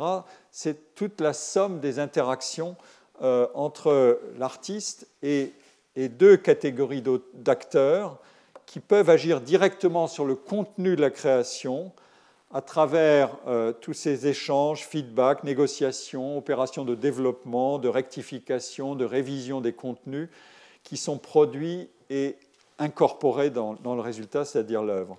Ces deux catégories d'acteurs, euh, on peut les distinguer ainsi. Il y a ceux et celles qui agissent dans l'organisation avec laquelle l'artiste contracte pour mettre en circulation son œuvre, un éditeur, un galeriste, ou même pas simplement pour mettre en circulation l'œuvre, mais pour la produire matériellement avec une équipe de réalisation, euh, les producteurs de cinéma, les producteurs de maisons de disques, etc.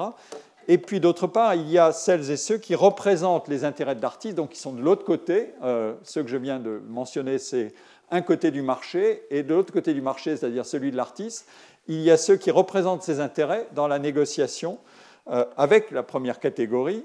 Et cette deuxième catégorie, ou cette seconde catégorie, c'est les agents euh, artistiques et littéraires, ou dans certains cas qui ne sont pas négligeables, c'est les quasi-agents. Euh, c'est-à-dire l'entourage familial ou amical, le réseau professionnel, etc. Alors, il faut mentionner ces deux catégories d'agents, même si je ne peux pas mettre des, données euh, là-dessous, euh, parce qu'ils me permettent de compliquer un peu le, schéma d'un séquencement d'opérations et d'interventions qui, qui envelopperait le cœur du travail de création. Euh, le, schéma un peu simple, c'est d'abord obtenir des ressources pour mener à bien un projet, euh, et puis ensuite euh, réaliser ce projet, produire l'œuvre, ensuite communiquer et valoriser, et réaliser toutes les activités de gestion qui, qui en découlent. En fait, c'est plus compliqué que ça. parce que il y a beaucoup de, nœuds et de réseaux d'échanges et d'interactions qui alimentent en permanence le travail ou qui le contraignent aussi. Euh, euh, et ils le font euh, à travers cette densité de relations qui sont nouées par un individu avec son environnement. cet, environnement, d'ailleurs, il a aussi un décor très particulier qui explique pourquoi les artistes sont plus concentrés dans les grandes métropoles que dans les petites c'est ce qu'on appelle une économie d'agglomération. Il faut beaucoup d'échanges, de, négociations, de transactions, de démarches. Et une manière de les, de les réaliser assez efficacement, c'est évidemment de réduire la distance spatiale entre tous les acteurs en question. Il vaut mieux qu'ils soient réunis dans un espace suffisamment dense pour que euh, le jeu de l'interconnaissance, euh, le fait de connaître personnellement les individus, d'aller frapper aux portes et pas simplement d'envoyer des mails à, tort et à travers, c'est comme pour euh, des demandes d'emploi, les demandes s'empilent, etc. Et maintenant, il y a des machines qui, euh, euh, du machine learning qui s'en chargent. Enfin bon, c'est pas comme ça que ça se passe dans des, dans des mondes où la singularité des projets, des individus et le coefficient d'originalité doivent être valorisés en permanence. Et il faut, valoir, il faut faire valoir contre d'autres propositions sa propre singularité. Et pour ça, il vaut mieux être évidemment proche et euh, aller voir les gens, être dans des relations de face à face, créer des relations de confiance, etc. Tout ça, c'est l'économie d'agglomération. Et euh, la concentration spatiale Elle favorise ça, la vitesse et la densité des interactions, mais aussi ce qu'on appelle euh, la, germination des idées nouvelles et enfin la, réduction des coûts de transaction. Euh, s'il fallait écrire des contrats derrière chaque transaction que vous faites avec tout ce que je viens de dire, vous n'en finiriez pas. Il y a des choses qui ne sont pas contractuelles ou qui ne sont pas contractualisables il y en a d'autres qui le sont, mais de manière extraordinairement incomplète. Euh, ça, c'est un autre sujet qu'on abordera euh, plus tard, et probablement aussi dans le, dans le colloque qui suivra le cours. Euh, notamment avec, je pense, des, observations sur ce sujet de, Simon Bittman, qui est l'assistant de la chaire ici au collège. alors, il y a un, bouquin que j'aime citer, qui est, qui est, très, très, un très bon livre sur l'industrie de, euh, sur l'édition, le publishing business. Donc c'est une industrie créative, comme on l'appelle, et c'est une industrie créative ancienne et glorieuse. C'est la première des grandes industries culturelles, c'est l'édition. Et euh, l'ouvrage est un ouvrage de, euh, de John Thompson qui s'appelle Merchants of Culture. et il étudie la, chaîne de valeur de cette industrie. Et euh, voilà comment il la représente euh, dans euh, un des graphiques qu'il propose. C'est en quelque sorte le, générique de tous les acteurs qui sont impliqués dans la production d'un livre. depuis l'auteur avec son agent, l'éditeur, l'imprimeur, le distributeur et le libraire de gros, pardon, le grossiste, et le libraire final, et les institutions, etc. Et euh, marchand de détail, enfin bon. Et puis par derrière, il y a tout ce qui concerne la création des contenus. Ça, c'est les acteurs qui, en quelque sorte, font passer un ouvrage de l'auteur vers sa destination finale. Et puis en dessous, il y a tout ce que sont les actes de travail qui sont impliqués là-dedans. Euh, il faut d'abord créer du contenu, euh, il faut l'acquérir, ça c'est le boulot de l'éditeur. Euh, il faut le développer éventuellement, c'est-à-dire on, va discuter avec l'auteur et avec l'agent.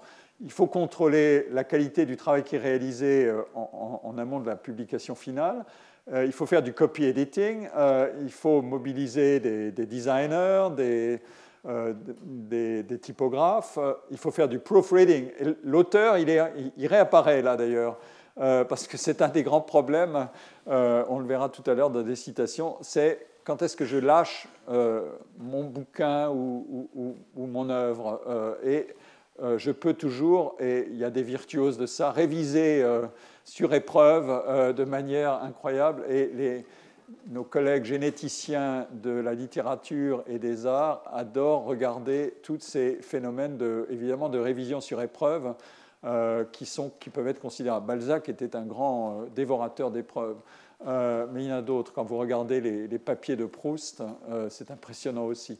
Euh, et puis, ça continue comme ça. Et évidemment, d'ailleurs, un, auteur peut être en contact avec un certain nombre de, tous, ces, acteurs. par exemple, s'il veut soigner la mise en page de son livre.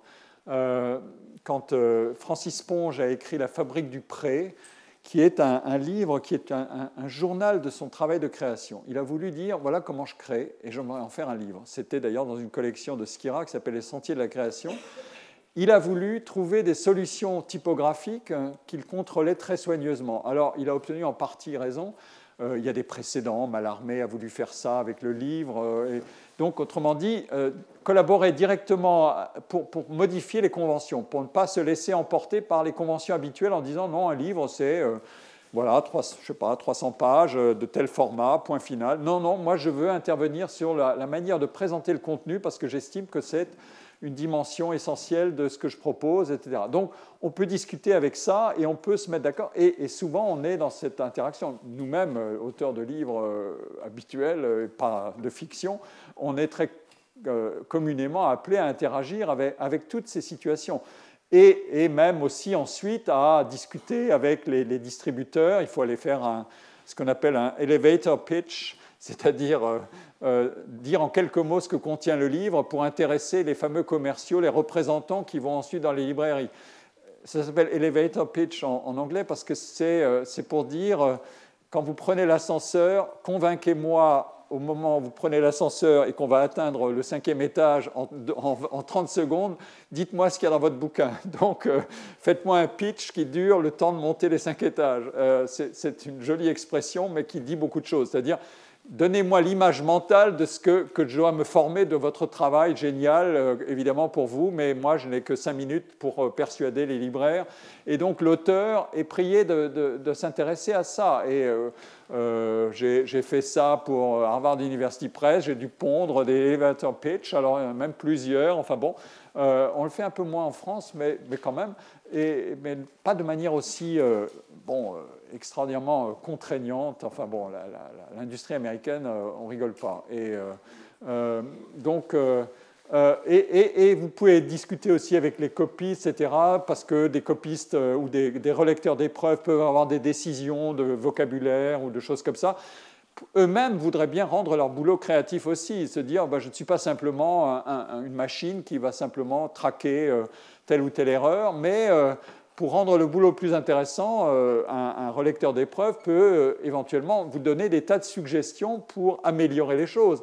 Parfois même, au-delà de ce que vous considérez être une amélioration, éventuellement, ça commence à, dériver vers un peu autre chose, parce que c'est une, initiative que prend le, relecteur, qui est souvent d'ailleurs un passionné de littérature ou un passionné de science, et qui va vouloir, euh, disons, dialoguer avec vous et avec les, bénéfices et parfois un peu les risques que ça peut, ça peut présenter. Moi, j'en ai tiré beaucoup de bénéfices, parfois un peu des conflits, mais euh, voilà, on est aussi là-dedans. Et, parfois, ça m'amenait à, ça amène les auteurs à réviser euh, des décisions qu'ils avaient prises. Donc, il y, a beaucoup de mécanismes internes dans, l'activité qui, ne sont pas simplement ça. Euh, l'auteur qui a produit son contenu et qui va ensuite le faire passer dans la chaîne. Euh, c'est le genre de graphique qu'adorerait euh, voir, euh, j'imagine, Howard Baker, qui a écrit son livre Les mondes de l'art en disant L'art, c'est une chaîne de coopération entre une multiplicité d'acteurs qui interviennent pour que quelque chose soit rendu possible. Le, quelque chose soit rendu possible, c'est le résultat final qui est, sur les tables des libraires. Avant que, en plus, il faut ensuite un passionné de littérature, euh, un lecteur qui s'en empare, etc. Mais euh, il n'y a pas que ça. Euh, il n'y a pas que l'auteur qui ensuite, hop, et puis l'industrie s'en occupe. C'est beaucoup plus compliqué que ça, à la fois parce qu'il y a beaucoup de monde, parce que chacun a une certaine latitude d'action. Hein. On est dans ces mondes-là. on n'est pas dans des mondes dans le cadran, on est plutôt en haut, de toute façon, dans les cadrans supérieurs, entre la gauche et la droite l'auteur est clairement à gauche, euh, et, tous ces acteurs-là, ils, ils, sont situés euh, plutôt vers la droite de cadran supérieur, mais avec une latitude d'action qui n'est pas nulle. Et donc, euh, c'est ça qui est, qui est intéressant. C'est ce qui fait, par exemple, aussi que les typographes, c'est l'élite de la profession du livre, comme on les appelle. Ils détiennent des compétences extraordinaires, etc. Donc, ils ne se représentent pas leur métier comme un simple boulot d'ouvriers, euh, il s'appelle ouvrier du livre, mais pour eux c'est un titre de fierté considérable, euh, etc. Donc euh, c'est un des points qui, est intéressant dans le, enfin que j'extrapole du livre de, de, Thomson. Thomson, lui, il s'intéresse plutôt pour montrer ces boucles d'interaction à ça à ces trois acteurs-là. Évidemment, ils sont des acteurs qui ont la plus, grande intensité d'interaction, c'est-à-dire l'auteur, l'agent et, l'éditeur. Euh, et ça n'est pas linéaire. il y a une flèche, mais ça n'est pas linéaire. Euh, souvent, les choses sont beaucoup moins linéaires. Il y a des, il y a des segments de marché où c'est pas du tout linéaire. C'est euh, dans ce qu'on appelle le trade publishing, c'est-à-dire tous les livres pratiques, les essais, tout ce qui n'est pas de la littérature de fiction. Euh, et euh, qui n'est pas non plus de la science stricto sensu, ça peut être de la science de, grande consommation, etc. C'est du trade publishing. Euh, la, fiction, c'est un autre, une autre catégorie. Dans le trade publishing, il y a beaucoup de situations où il y, a, des interactions de type l'éditeur a une idée, il, commande ça à un auteur qui est prié de se mettre d'accord, L'auteur va, va négocier son affaire avec l'agent. L'agent va lui dire ben ça, il faut peut-être aller dans ce sens-là ou dans cet autre-là. Je vais te mettre à disposition des ressources pour travailler, euh, euh, s'il y a de la documentation à trouver, etc. il va négocier ça avec l'éditeur avec en disant ce projet il coûte cher, donc il faut me mettre des ressources à disposition pour mon auteur. et l'auteur ne veut pas négocier ça lui-même, donc il, délègue ça à l'agent qui est, qui fait pour ça. Euh, du moins quand il en a un, et que l'agent est efficace, mais beaucoup, aux États-Unis, tous les auteurs ont un agent, et même les universitaires ont des agents. Euh, bon, euh, en France, un peu moins courant. Et, donc, il y, a beaucoup d'interactions. Alors, dans les livres à, finalité assez claire, du type ces livres doivent avoir une fonction, c'est-à-dire augmenter la connaissance, etc., etc., ce n'est pas exactement la finalité sans fin de l'art. Mais même dans les livres de fiction, moi j'aimerais bien savoir comment travaillent euh, ces auteurs à succès euh, qu'on nous présente comme en haut de la, de la liste des best-sellers euh, et qui nous livrent tous les six mois le livre du siècle, évidemment celui qu'on n'a jamais vu, avec une héroïne qui disparaît et qui réapparaît mystérieusement 20 ans plus tard à New York. Et donc je pense qu'il y a beaucoup de Coco, qu'est-ce que tu pourrais nous dire euh, de nouveau euh, Et, l'éditeur, l'agent et l'auteur doivent travailler ensemble assez soigneusement pour produire des objets bien calibrés en fonction d'enquêtes de marché, en fonction de ce qu'a fait le concurrent. Euh, si ce n'est pas Guillaume Musso, c'est Marc Lévy, etc. Enfin bon, donc je pense qu'il y a... Alors, Peut-être que chaque auteur là-dedans est intrinsèquement motivé, on ne va pas raconter non plus n'importe quoi, mais il y, a, aussi beaucoup de boucles d'interaction qui vont euh, se placer là-dedans parce que c'est un marché et, c'est un marché dans lequel on veut vendre. Euh, l'objectif, c'est de vendre. Donc, ce sont des segments de, grande consommation. À l'inverse, dans des segments de, comme dirait Bourdieu, de consommation restreinte, on peut penser que les interactions euh, sont un peu moins complexes parce que la marge de manœuvre que veut garder l'auteur, elle doit rester beaucoup plus élevée et qu'elle va précisément se, soustraire à un certain nombre de contraintes. Mais euh, on peut aussi sophistiquer l'analyse, décider de publier aux éditions de minuit, comme ça a été étudié, euh, euh, notamment à partir des années 50, où les éditions de minuit étaient la quintessence de, l'éditeur, du grand éditeur qui avait une écurie d'auteurs, et il y avait une sorte de signature de griffe euh, minuit qui, était placé sur la production littéraire, ça crée des phénomènes de, à la fois de sélection par l'éditeur et d'autosélection par les auteurs qui, en quelque sorte, permettent de comprendre que je ne choisis pas mon éditeur n'importe comment, évidemment, et si je ne le choisis pas n'importe comment, ça veut dire aussi que, et c'est connu de la part de celui qui a dirigé l'édition de Minuit si longtemps, Jérôme Lindon, que Jérôme Lindon était capable aussi d'interagir avec les auteurs, de travailler sur les contenus. Euh, l'agent, il n'y avait pas beaucoup, mais c'était ça, l'interaction directe, l'auteur et, l'éditeur. Donc, il y, a beaucoup de, il y a beaucoup de phénomènes de ce type qui existent. Et donc, on ne peut pas dire simplement qu'on est dans une situation où il y a un auteur qui frappe à la porte et l'éditeur lui ouvre ou non la porte. C'est ce qu'on appelle euh, en, sociologie les gatekeepers, ceux qui tiennent la porte. Euh, l'éditeur dit moi j'en veux ou j'en veux pas. Euh, ça, c'est une vision un peu euh, simple. En fait, il y a beaucoup de, avant de décider si j'en veux ou j'en veux pas, euh, ou même pour, à des stades successifs, j'en veux peut-être, je vais voir, et donc il y a beaucoup d'interactions qui vont se mettre en œuvre et, pour, pour, agir sur, et, qui vont agir sur les contenus et qui font partie du boulot de création. et ça, ça évidemment, c'est assez difficile à, à objectiver. donc, ce que euh, tout ça dit, c'est que ces activités qui sont associées euh, euh, à, pardon, qui sont ces activités qui sont associées, qui font même partie du cœur de la production de l'œuvre. Autrement dit, je, suis en train de fabriquer une sorte de génétique organisationnelle ou sociale de la, création, mais qui est de plein pied dans, une forme de processus de genèse ou de genèse des œuvres. Il y a donc il y a des activités euh, qui, sont, euh, euh, qui sont plus complexes que simplement dans une organisation linéaire.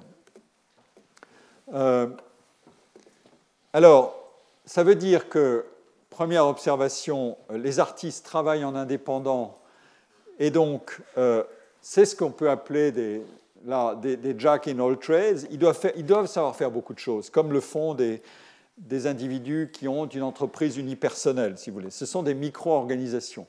Euh, Et donc, ils doivent détenir des compétences. Regardez les compétences en question. Il y en a qui, relèvent des ressorts intimes de la créativité. Euh, et il y en a d'autres qui sont donc ce que j'appelle inward looking, c'est-à-dire qu'est-ce que je peux apprendre de moi-même et dans le dialogue intérieur avec moi-même, résoudre des difficultés, savoir m'abstraire, éventuellement cultiver une solitude féconde, etc., etc., me débarrasser des autres parce que les autres me saturent d'informations. Euh, on sait qu'on euh, on n'est pas inventif euh, dans n'importe quelle condition et il n'y a pas d'open space de la créativité avec des bureaux pour tous les écrivains qui produiraient en open space. Ça ne marche pas comme ça. Donc, je dois, je dois cultiver une sorte de inward looking attitude. Euh, et il y a d'autres activités qui sont exactement l'inverse, qui sont sociales socialisantes, euh, économiques, euh, gestionnaires, et d'autres qui relèvent du démarchage, aptitude à, démarcher, monter des projets, négocier des financements. Et il faut donc, cet ensemble d'aptitudes n'est pas si facile à régler. Euh, j'en parlais un jour dans un, exposé que j'ai fait devant, dans un congrès des artisans d'art, qui sont aussi des indépendants qui ont à peu près les mêmes problèmes euh, en leur exposant ces questions. Et j'ai été submergé de témoignages dans la pause qui a suivi la, présentation que j'avais donnée, de submergé de témoignages sur ces complexités extraordinaires et ces rythmes de travail et ces systèmes de travail qui doivent enchaîner le l'inward looking et l'outward looking. Et, le problème de pouvoir régler tout ça et de se tenir à jour et de savoir qu'est-ce qu'il faut faire pour euh, investir dans des, dans des technologies qui le permettent et d'autres qui ne le permettent pas, etc.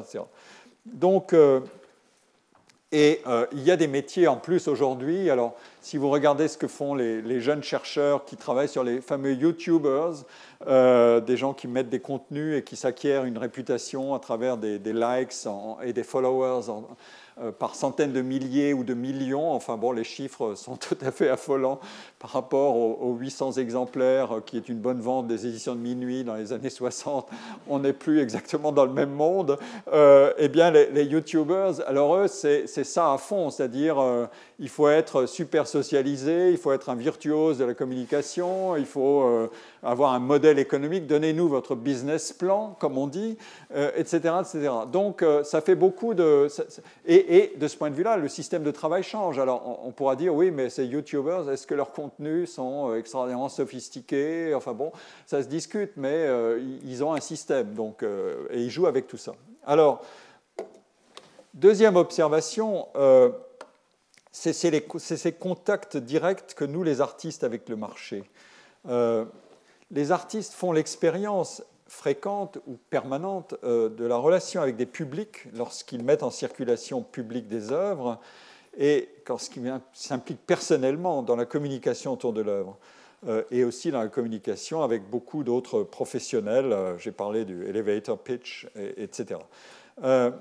Et donc, ce que je veux dire, c'est ça n'est pas évidemment très simple d'associer des activités des contenus, des rythmes, des séquencements de travail, des degrés d'autonomie qui obéissent à la règle de la motivation intrinsèque, euh, écarter les pressions externes et écarter des pressions psychologiques trop fortes liées au calcul du succès, d'autres activités qui, obéissent à des considérations purement gestionnaires et matérielles, et enfin des activités qui relèvent euh, éventuellement de l'autopromotion. Euh, il est plus facile de se surestimer intérieurement que de se vanter euh, comme quelqu'un qui est génial extérieurement, c'est un peu plus compliqué parce qu'on va vous prendre pour un, un vu.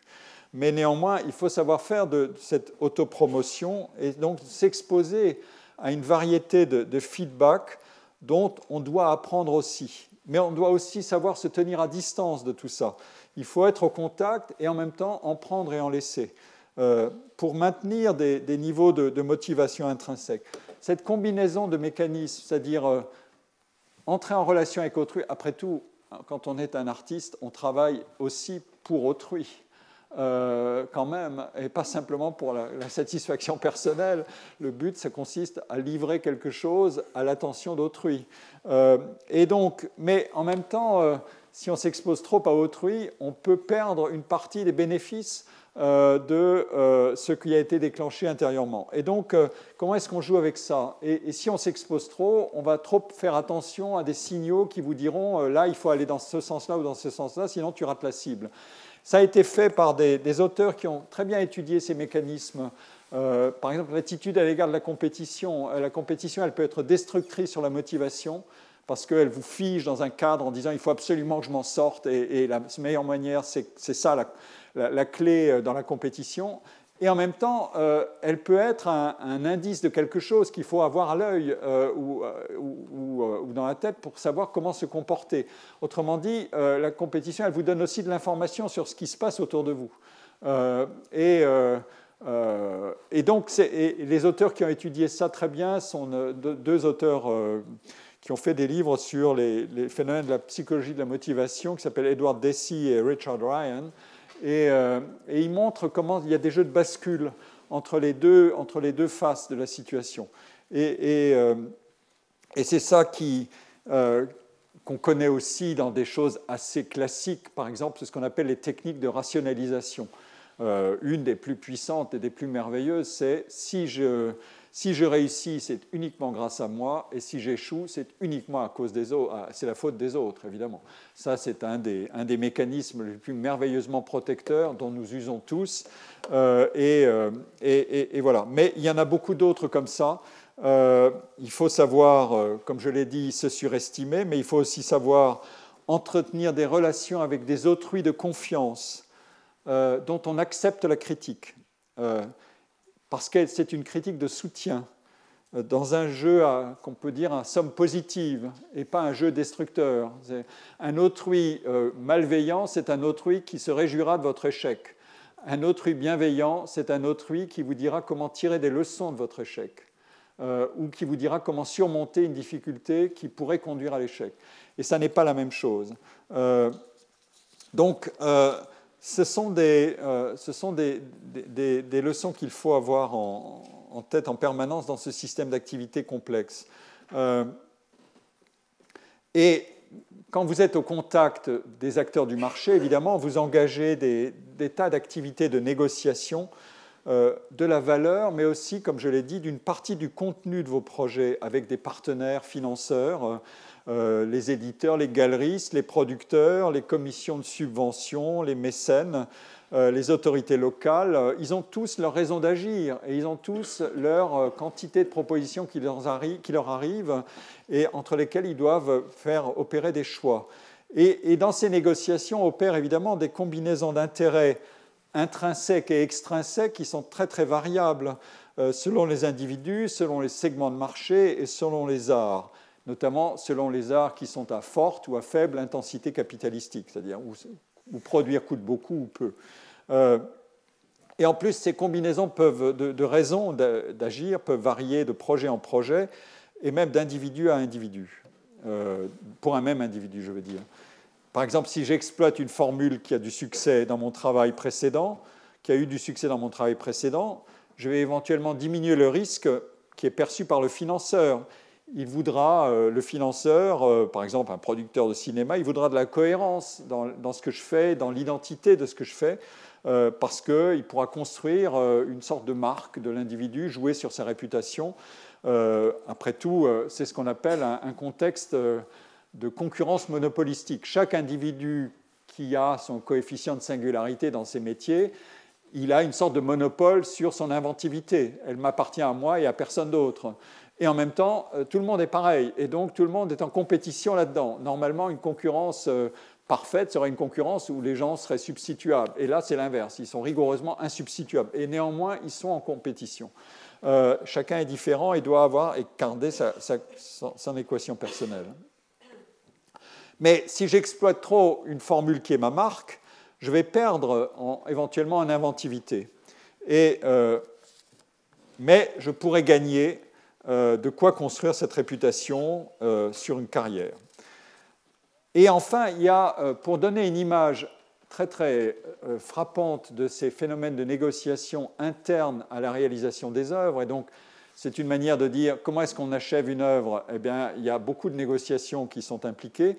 Je vais vous présenter des, données qui ont été euh, euh, qui a été mises au point et exploitées par la Société des auteurs dramatiques qui a analysé des contrats, euh, des contrats d'écriture de, de, scénarios de séries télévisées ou de téléfilms.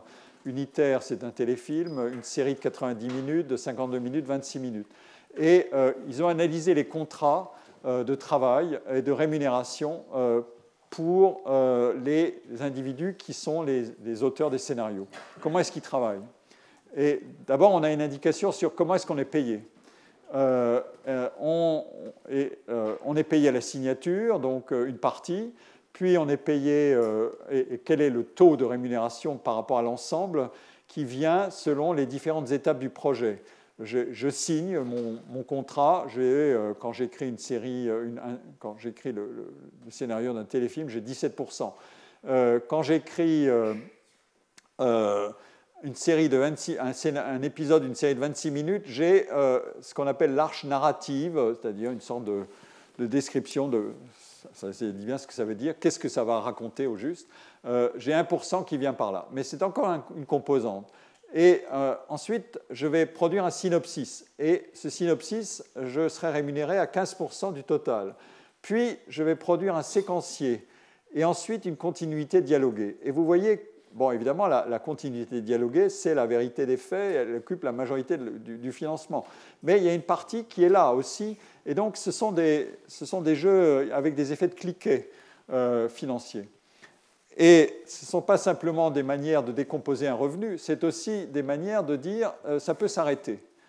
Et ici, on a euh, la représentation euh, graphique du nombre d'échéances et d'acceptations, c'est-à-dire est-ce que je me lance mais je peux, je peux arrêter, je peux être arrêté dans, mon travail, et combien est-ce qu'il y a d'échéances qui, qui vont éventuellement m'arrêter dans mon travail? Alors, euh, ça, c'est la distribution des contrats qui ont été étudiés. La plupart des contrats s'arrêtent à. Il y a une seule échéance, c'est-à-dire on va jusqu'au bout et euh, il, y a, euh, une possibilité d'arrêter. Mais, il y en a qui ont jusqu'à sept échéances. Autrement dit, l'activité est extraordinairement conditionnelle. C'est conditionnel à la manière dont elle avance et dont, dont, vous jugez sur ce qui avance. Et pas jugé par vous-même. Là, vous êtes vraiment exposé au regard d'autrui. Et c'est la dernière, euh, c'est la la dernière slide, la dernière diapositive. Euh, quand on a une seule, euh, un seul seuil d'acceptation, donc ici c'était ce cas majoritaire là, voilà comment les choses se présentent dans le temps, en distribution des temps de travail, pardon, des temps de, spécification du contrat. Qu'est-ce que vous devez consacrer comme temps dans tout ça à, ces, différentes, ces, différentes, séquences. Euh, vous voyez comment c'est ordonné et euh, voilà comment on peut décomposer le travail, le travail le plus intime, le travail de création, disons. Euh, et là, on va jusqu'au bout. Mais on a, et ici, on a une solution qui est très différente, c'est qu'on peut arrêter la collaboration. Quand il y a trois seuils d'acceptation, la collaboration peut s'interrompre. Elle peut s'interrompre ici, euh, elle s'interrompra là, et elle peut s'interrompre à la toute fin aussi, beaucoup. Euh, il y a un, taux non négligeable d'interruption de, collaboration qui arrive à la fin. Autrement dit, vous avez travaillé pour rien, vous êtes éventuellement payé en partie, mais l'œuvre, vous la gardez pour vous. Et euh, c'est important d'essayer de, formaliser ces choses-là pour entrer dans la mécanique de travail qui, est, qui, permet de, qui, est, visualisée à travers ces données d'enquête. Euh, et donc, on touche ici euh, à ce qu'on peut appeler l'épaisseur euh, relationnelle et organisationnelle du travail artistique. Évidemment, elle prend un relief tout à fait particulier et mobilise d'ailleurs un, appareillage contractuel, vous le voyez ici, sophistiqué, dans des arts où on engage des, fortes dépenses, des arts qu'on peut appeler à forte intensité capitalistique. et on peut essayer de, généraliser un peu plus, euh, de ne pas s'en tenir à la singularité des arts à intensité fortement capitalistique en disant ceci. D'une part, les arts effectivement diffèrent selon la, nature essentiellement individuelle par exemple la poésie ou collective, le cinéma ou la création audiovisuelle du travail. Et donc, là-dedans, ce que je mets, c'est des chances de collaboration et des, et schèmes de division du travail au cœur même du travail de création, qui sont plus ou moins importants. Ils sont à peu près nuls dans un travail de, poète. Mais si le poète veut mettre ça sur Internet dans de bonnes conditions, comme on le fait beaucoup aujourd'hui, il y a déjà une interaction, etc. Euh, c'est aussi euh, euh, des, environnements de conditions matérielles, techniques, financières qui varient beaucoup et qui rendent possible le travail. C'était une des grandes idées du, livre de, de, Howard Baker, Les mondes de l'art. Ensuite, cette distinction entre les arts, elle évolue évidemment selon le type d'interaction au cœur du travail créateur, elle évolue à la faveur des innovations euh, euh, qui sont à la fois, qui peuvent être artistiques et esthétiques, mais aussi organisationnelles et technologiques. Évidemment, euh, aujourd'hui, quand on fait une installation artistique, on ne travaille plus comme le peintre dans son atelier, même si lui avait déjà des assistants et Andy Warhol avait beaucoup d'assistants aussi. mais quand on fait des installations, on est en lien avec des financeurs, des institutions qui vont vous accueillir, etc. Euh, dans la recherche musicale, on travaille avec des ingénieurs, avec des techniciens du son, avec des producteurs de matériel, euh, avec euh, des informaticiens qui peuvent avoir leurs idées sur la collaboration. je l'avais étudié. à un moment donné, c'était tout à fait passionnant de savoir quel était le quel était le ressort de ces collaborations Un informaticien euh, ou un, quelqu'un qui est un, virtuose de la programmation, euh, qui est un, ingénieur très sophistiqué et qui est mis au service d'un compositeur qui arrive et qui est un compositeur fameux, un Luciano Berio ou un autre, et qui doit en quelque sorte l'assister. Donc euh, on appelait ça des assistants de réalisation musicale. Et, et le problème est le suivant, c'est si je donne le meilleur de mon savoir à Luciano Berio, c'est Luciano Berio qui de toute façon signe l'œuvre. Et donc, plus je travaillerai génialement pour lui, plus je me sentirai dépossédé de ce que je lui ai donné, puisqu'il n'y aura qu'une seule signature de l'œuvre, point final. Et donc, est-ce qu'on est dans, une situation de dilemme du prisonnier? C'est euh, euh, je collabore ou je ne collabore pas. Euh, si je ne collabore pas, ça ne va, va, pas, va pas bien se passer du tout et je risque éventuellement d'avoir une mauvaise réputation au sein de l'organisation, par exemple à l'IRCAM. je me retrouverai éventuellement désigné comme un mauvais collaborateur, un mauvais ingénieur ou un mauvais assistant de réalisation musicale mais si je collabore trop bien, euh, est-ce que je vais en souffrir euh, personnellement? Et donc, tout ça, ça entre dans le travail de création parce que, évidemment, euh, ça n'est pas qu'une affaire de Ah, vous êtes sympa, monsieur Berriot, je vais travailler pour vous. C'est Oui, mais comment est-ce que moi-même, dans, dans, la représentation que je m'en fais mon travail et quand Boulez a travaillé avec Andrew Gerzo, il l'a cité très très souvent, euh, euh, jamais comme un co-auteur, mais comme il l'a mis en avant. Donc, et comment est-ce qu'on gère ça? Ce sont des décisions qui sont à la fois des produits d'interaction et des produits de éventuellement contractualisation peut-être, et de statut d'emploi et des choses comme ça. Et pourtant, ça s'est logé au cœur du travail de création. Si Andrew Gerzo n'avait pas donné le meilleur de lui-même, je pense que Boulez n'aurait pas réussi à surmonter euh, les, difficultés qu'il s'infligeait à lui-même, comme on dirait pour Picasso, à, travers la composition de cette fameuse œuvre qui s'appelle Répond. Euh, donc euh, ça, ça introduit de, la variabilité dans la situation de création et au cœur même de, l'acte de création. et puis enfin, pour un même individu et dans un art donné, évidemment, l'organisation de son travail, on l'a vu, peut évoluer au long de sa carrière en fonction de son niveau de réussite, de réputation, d'autonomie financière, de moyens de mobiliser ou non beaucoup de ressources, etc. Euh, au début, l'artiste ressemble beaucoup à une petite organisation personnelle qui fait toutes les tâches, le fameux Jack in all trades, éventuellement et, souvent avec des soutiens de, l'entourage personnel et familial. Euh, dans l'enquête de, de, Jérémy et, Sabrina Siligaglia, il y a euh, on voit apparaître euh, toute l'importance du conjoint qui procure la sécurité. Euh, euh, le plasticien ou la plasticienne est indépendant, mais le conjoint est éventuellement un, boulot fixe, permanent, qui procure un flux de ressources qui sera, et ça c'est un, phénomène qui est, qui est, assez connu, qui a été étudié ailleurs aussi pour les indépendants. Et donc, on a, on a ici beaucoup d'indications sur, sur cette, dimension de gestion de la carrière dans, les enquêtes. Par exemple, comment est-ce qu'on allège les, activités d'administration euh, les auteurs, donc euh, les collègues sociologues, ont, construit une, variable qui dit ceci euh, dans le cœur de l'activité de création, il y a beaucoup de création. Il y a beaucoup de la part de mon temps qui est dévolue directement au travail de création. En revanche, ici, c'est au sein de mon travail de création, il y a une part qui est importante et qui est consacrée à l'administration. Et puis, ils ont ajouté cette variable-là. Moi, je la mettrai ailleurs, mais c'est leur décision. C'est une part dans mon travail de création est, est, euh, accordée au travail d'enseignement. Euh, mais ce qui m'intéresse ici, c'est la variable centrale, c'est-à-dire la part de l'administration. Et elle décroît à mesure que vous êtes ancré dans l'activité. Et ça, c'est évidemment très important. C'est-à-dire, euh, c'est à la fois parce que vous savez mieux le faire, mais aussi vous pouvez déléguer des tâches et qu'il y a des, des, liens contractuels ou des liens de collaboration qui se nouent avec tous ceux qui vont prendre en charge une partie de la gestion de votre carrière.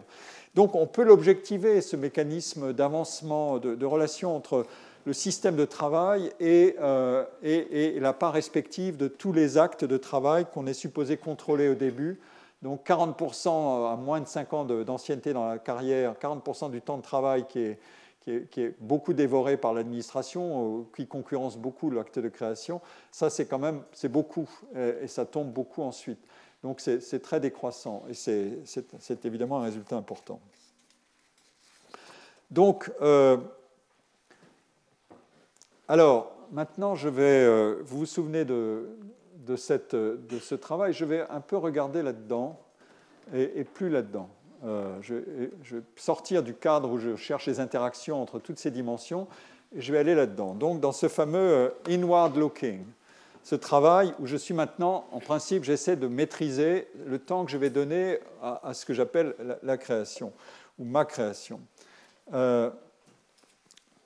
Ce travail-là, il livre, mais il, extériorise, donc il, est inward looking, mais il va vers l'extérieur puisqu'il doit exprimer ce qu'on est quelque chose de la personnalité intime du créateur, de la créatrice, donc une combinaison d'idées, d'émotions, de compétences esthétiques, de connaissances du domaine, euh, d'heures, de semaines, de mois, d'années de travail, d'efforts.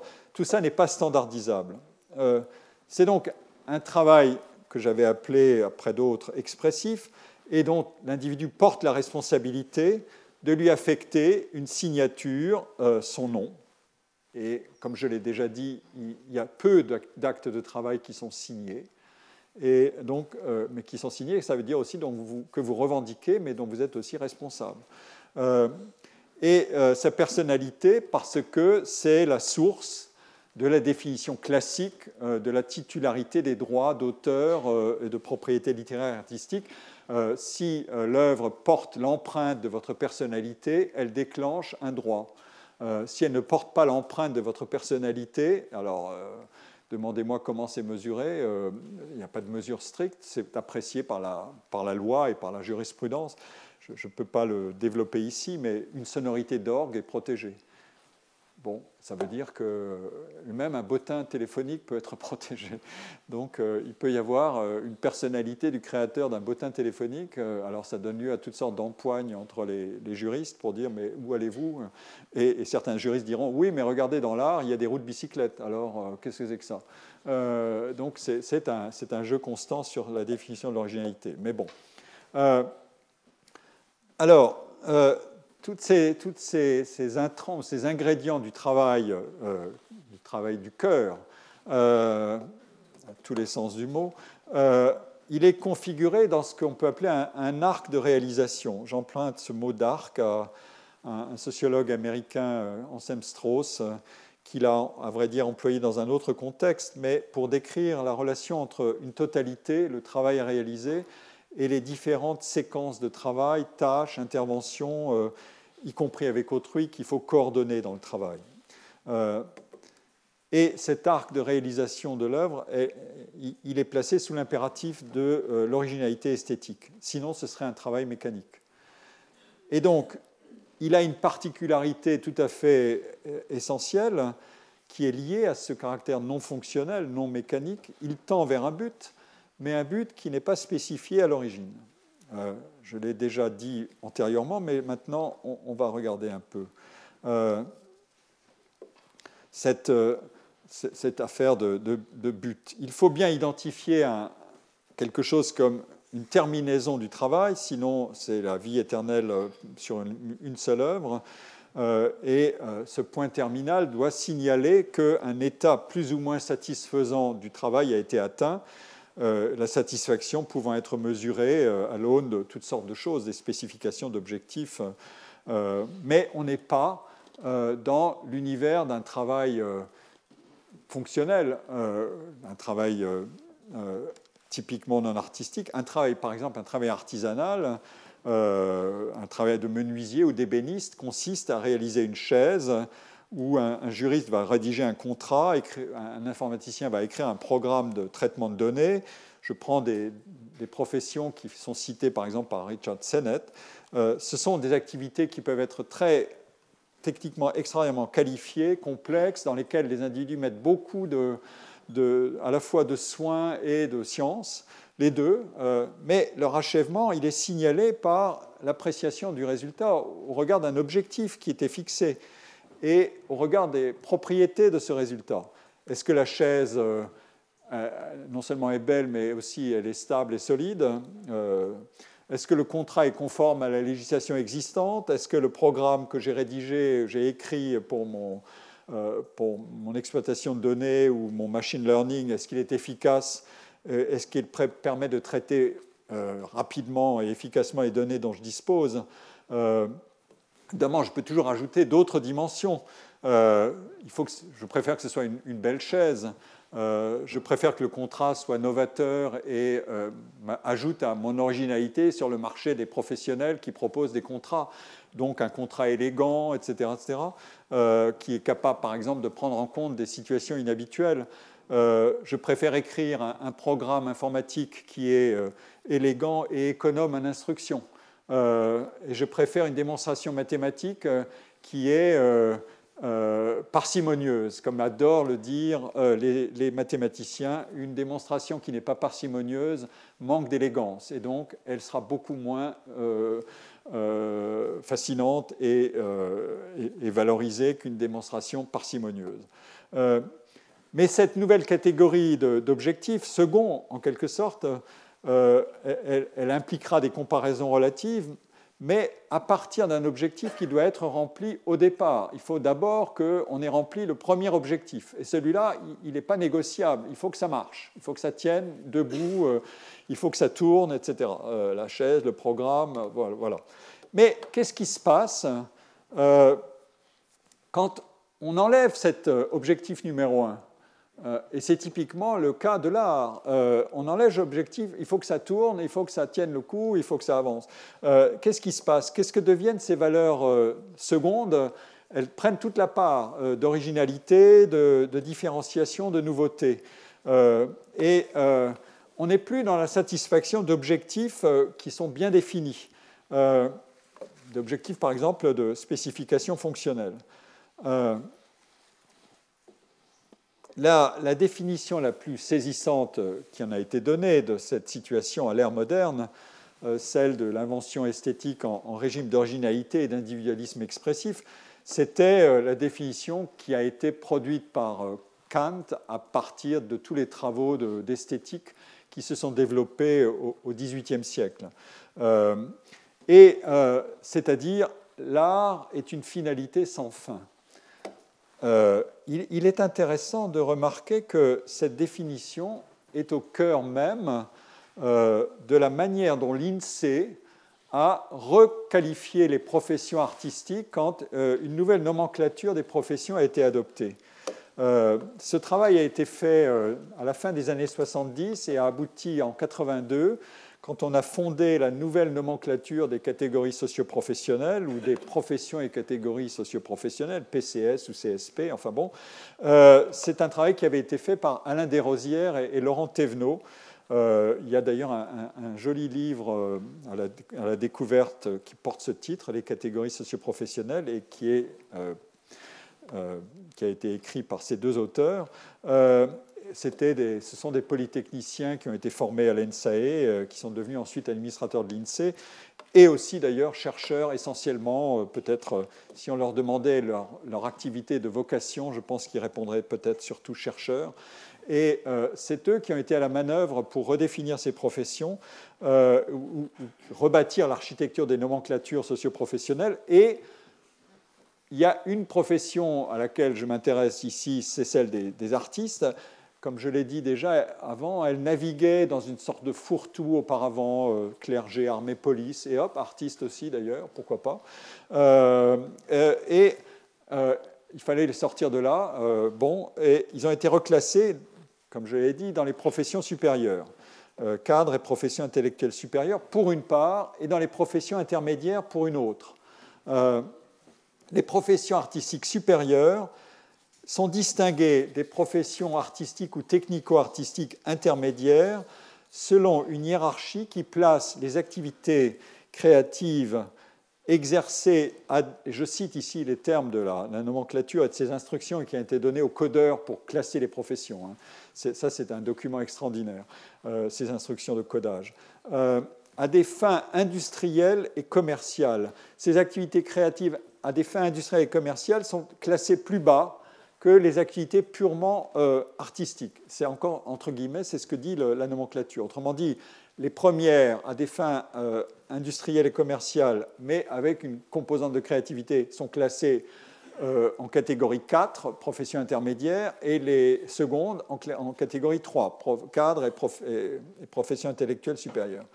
Et la justification que donne l'INSEE pour opérer cette hiérarchisation consiste à distinguer entre les activités opérant, et je cite, dans le régime de la finalité sans fin et de gratuité dans la recherche esthétique de l'originalité textuellement, et des activités classées en profession intermédiaire, et je cite ici, par des individus qui, pour répondre aux besoins de la presse, de la publicité, de la mode, de la décoration intérieure ou extérieure, conçoivent et exécutent des œuvres originales, mais dont l'activité n'est pas reconnue comme purement artistique. Euh, et donc, vous voyez que cette notion de finalité sans fin, ça n'est pas simplement une, euh, élucubration de philosophes euh, au terme d'un siècle de, recherche sur ce que c'est que l'originalité et ce que c'est que l'œuvre d'art et qu'est-ce que peut être un nouveau régime de création artistique. Et Kant en est le pivot glorieux, évidemment, mais c'est aussi un outil qui est devenu une manière de faire entrer dans le monde social. Et qu'est-ce qui est plus important que de définir les structures du monde social que d'avoir des nomenclatures euh, qui en fixent les coordonnées et euh, qui définissent euh, l'architecture des professions, etc., avec leur imperfection, mais aussi avec leur précision, bien sûr, et leur évolutivité d'ailleurs, eh bien, vous voyez que cet argument de la finalité sans fin, il, est, il, est, au cœur de ça. Donc, c'est un argument dont j'ai dit qu'il il vient de Kant, mais en fait, et je vais finir là-dessus, j'ai toujours trop de matériaux, mais bon, cet, argument, il vient de, en fait d'Aristote. Euh, euh, je, cite ici un texte, et je vous recommande les lectures de ce texte. il est mis en ligne. C'est un texte d'un philosophe qui a été professeur à Henri IV, pas loin d'ici, puis à la Sorbonne, qui est aujourd'hui retraité, qui s'appelle Jacques Derrioula. Euh, et il a mis en ligne son introduction à la philosophie esthétique, qui est un très long texte euh, et, très complet, qui était probablement la matière de ses cours. Et c'est un beau cadeau qu'il fait à la collectivité que de dire, voilà, mes cours, vous en disposez. Et je le remercie euh, chaleureusement euh, parce que j'ai pu accéder à travers quelques recherches sur le moteur habituel. J'ai trouvé ce cours il y a déjà quelque temps et, il y a beaucoup de bonnes choses à, y, prendre. Et voilà le texte que je vous cite ici, le mot techné signifie à la fois art et technique, mais cela ne veut nullement dire que les Grecs sont incapables, comme on le prétend souvent, de faire la distinction entre, qui nous est devenue habituelle. En fait, Aristote distingue entre les technai. Il y a deux sortes d'art, dit Aristote, qui commandent à la matière et la connaissent. D'une part, les arts qui font usage d'une chose, c'est-à-dire qui sont fonctionnels, et de l'autre, euh, ceux qui, parmi les arts poétiques, sont architectoniques Architectonique, c'est un mot essentiel parce que souvenez-vous que d'une certaine manière, l'essence de l'art, à un certain point de vue, c'est le travail de la forme, c'est-à-dire l'arrangement des parties pour composer un tout de manière originale. Euh, toutes les parties peuvent être disponibles librement, c'est le fameux problème de euh, le fond commun des idées qui circulent, etc. Mais la manière de les associer de les faire travailler l'une avec l'autre et de les recombiner, c'est ça qui est l'architectonique d'une certaine manière. Et, euh, et donc Dariula développe ce que nous nommons aujourd'hui la technique, désigne l'art utilitaire, c'est-à-dire la production soumise à une fin qui est extérieure, contrainte, etc. Euh, et ce que nous nommons les beaux-arts en font au contraire une œuvre architectonique. Je pense que c'est une excellente manière de travailler la matière aristotélicienne, c'est-à-dire qui est elle-même sa propre fin, qui n'a d'autre finalité que l'harmonie et la symétrie de ses proportions, la question du rapport entre le tout et les parties, une beauté qui se définit par sa finalité sans fin, finalité architectonique, dont le modèle se trouve encore dans la nature que l'art imite, du temps d'Aristote on le pense, euh, et puis après on se débarrassera de ce problème-là, et, voilà, les arts architectoniques ont pour œuvre de connaître la forme, dit Aristote. Euh, tandis que l'art fonctionnel a servi à l'usage, a pour œuvre, donc les mots sont de, sont Darula, mais la citation est d'Aristote, en tant que poétique, de connaître la matière. Donc il s'agit de produire, la poésie c'est la production, mais de connaître la matière. Et la finalité sans fin de la pure beauté s'accomplissant dans la perfection de la forme, donc euh, la techné numéro un, architectonique. Et c'est comme ça qu'on peut faire effectivement une distinction entre technique utilitaire et, technique architectonique. Euh, euh, voilà. Et, c'est une, une, caractérisation donc qui a une très longue histoire. Et il y a dans nos affaires beaucoup de variabilité, vous l'avez compris, je vais finir là-dessus, mais aussi des invariants. Dariula, et je ne résiste pas au plaisir de le dire et de le citer, euh, cite à la fin de, ce développement euh, une remarque euh, sur laquelle vous pourrez méditer, qu'il tire de la lecture d'un livre d'Édouard Pommier qui s'appelle L'art de la liberté, doctrine et débat de la Révolution française. C'est l'idée de finalité sans fin, je cite, qui est au fondement même de l'édification des musées. Pour lutter contre le vandalisme révolutionnaire, les conventionnels de la Révolution ont dû s'ériger très tôt en défenseurs du patrimoine et proclamer qu'une œuvre d'art peut être belle et digne d'être conservée, même si elle célèbre le despotisme des monarques. Ça, c'est une fameuse question. Elle a donné lieu après à des, débats infinis euh, dans les années 30 euh, et le Parti communiste a fini par dire OK. Euh, l'œuvre est, et je continue la citation de Derrida qui s'appuie sur Pommier, l'œuvre est ainsi un absolu esthétique que sa compromission avec le politique ne peut vraiment déprécier ni corrompre. Probablement tout le monde ne souscrira pas à ça, et moins aujourd'hui qu'avant. Mais c'est comme ça. En tout cas, la Révolution française, on a fait comme ça. Elle est finalité sans fin et ne vaut que par sa propre beauté. Et il ajoute, on lira sur ce point l'ouvrage d'Édouard Pommier. Voilà, je, vous laisse là-dessus, et euh, je voudrais euh, ensuite vous dire la semaine prochaine rapidement comment les écrivains, à travers des témoignages d'écrivains qui ne sont pas des, dans le haut du palmarès des nobelisables ni des, charts, des, meilleures ventes, mais qui sont des écrivains qui travaillent. Comment ils, expriment ce qu'ils font et à travers la question quand sais-tu qu'une œuvre est achevée?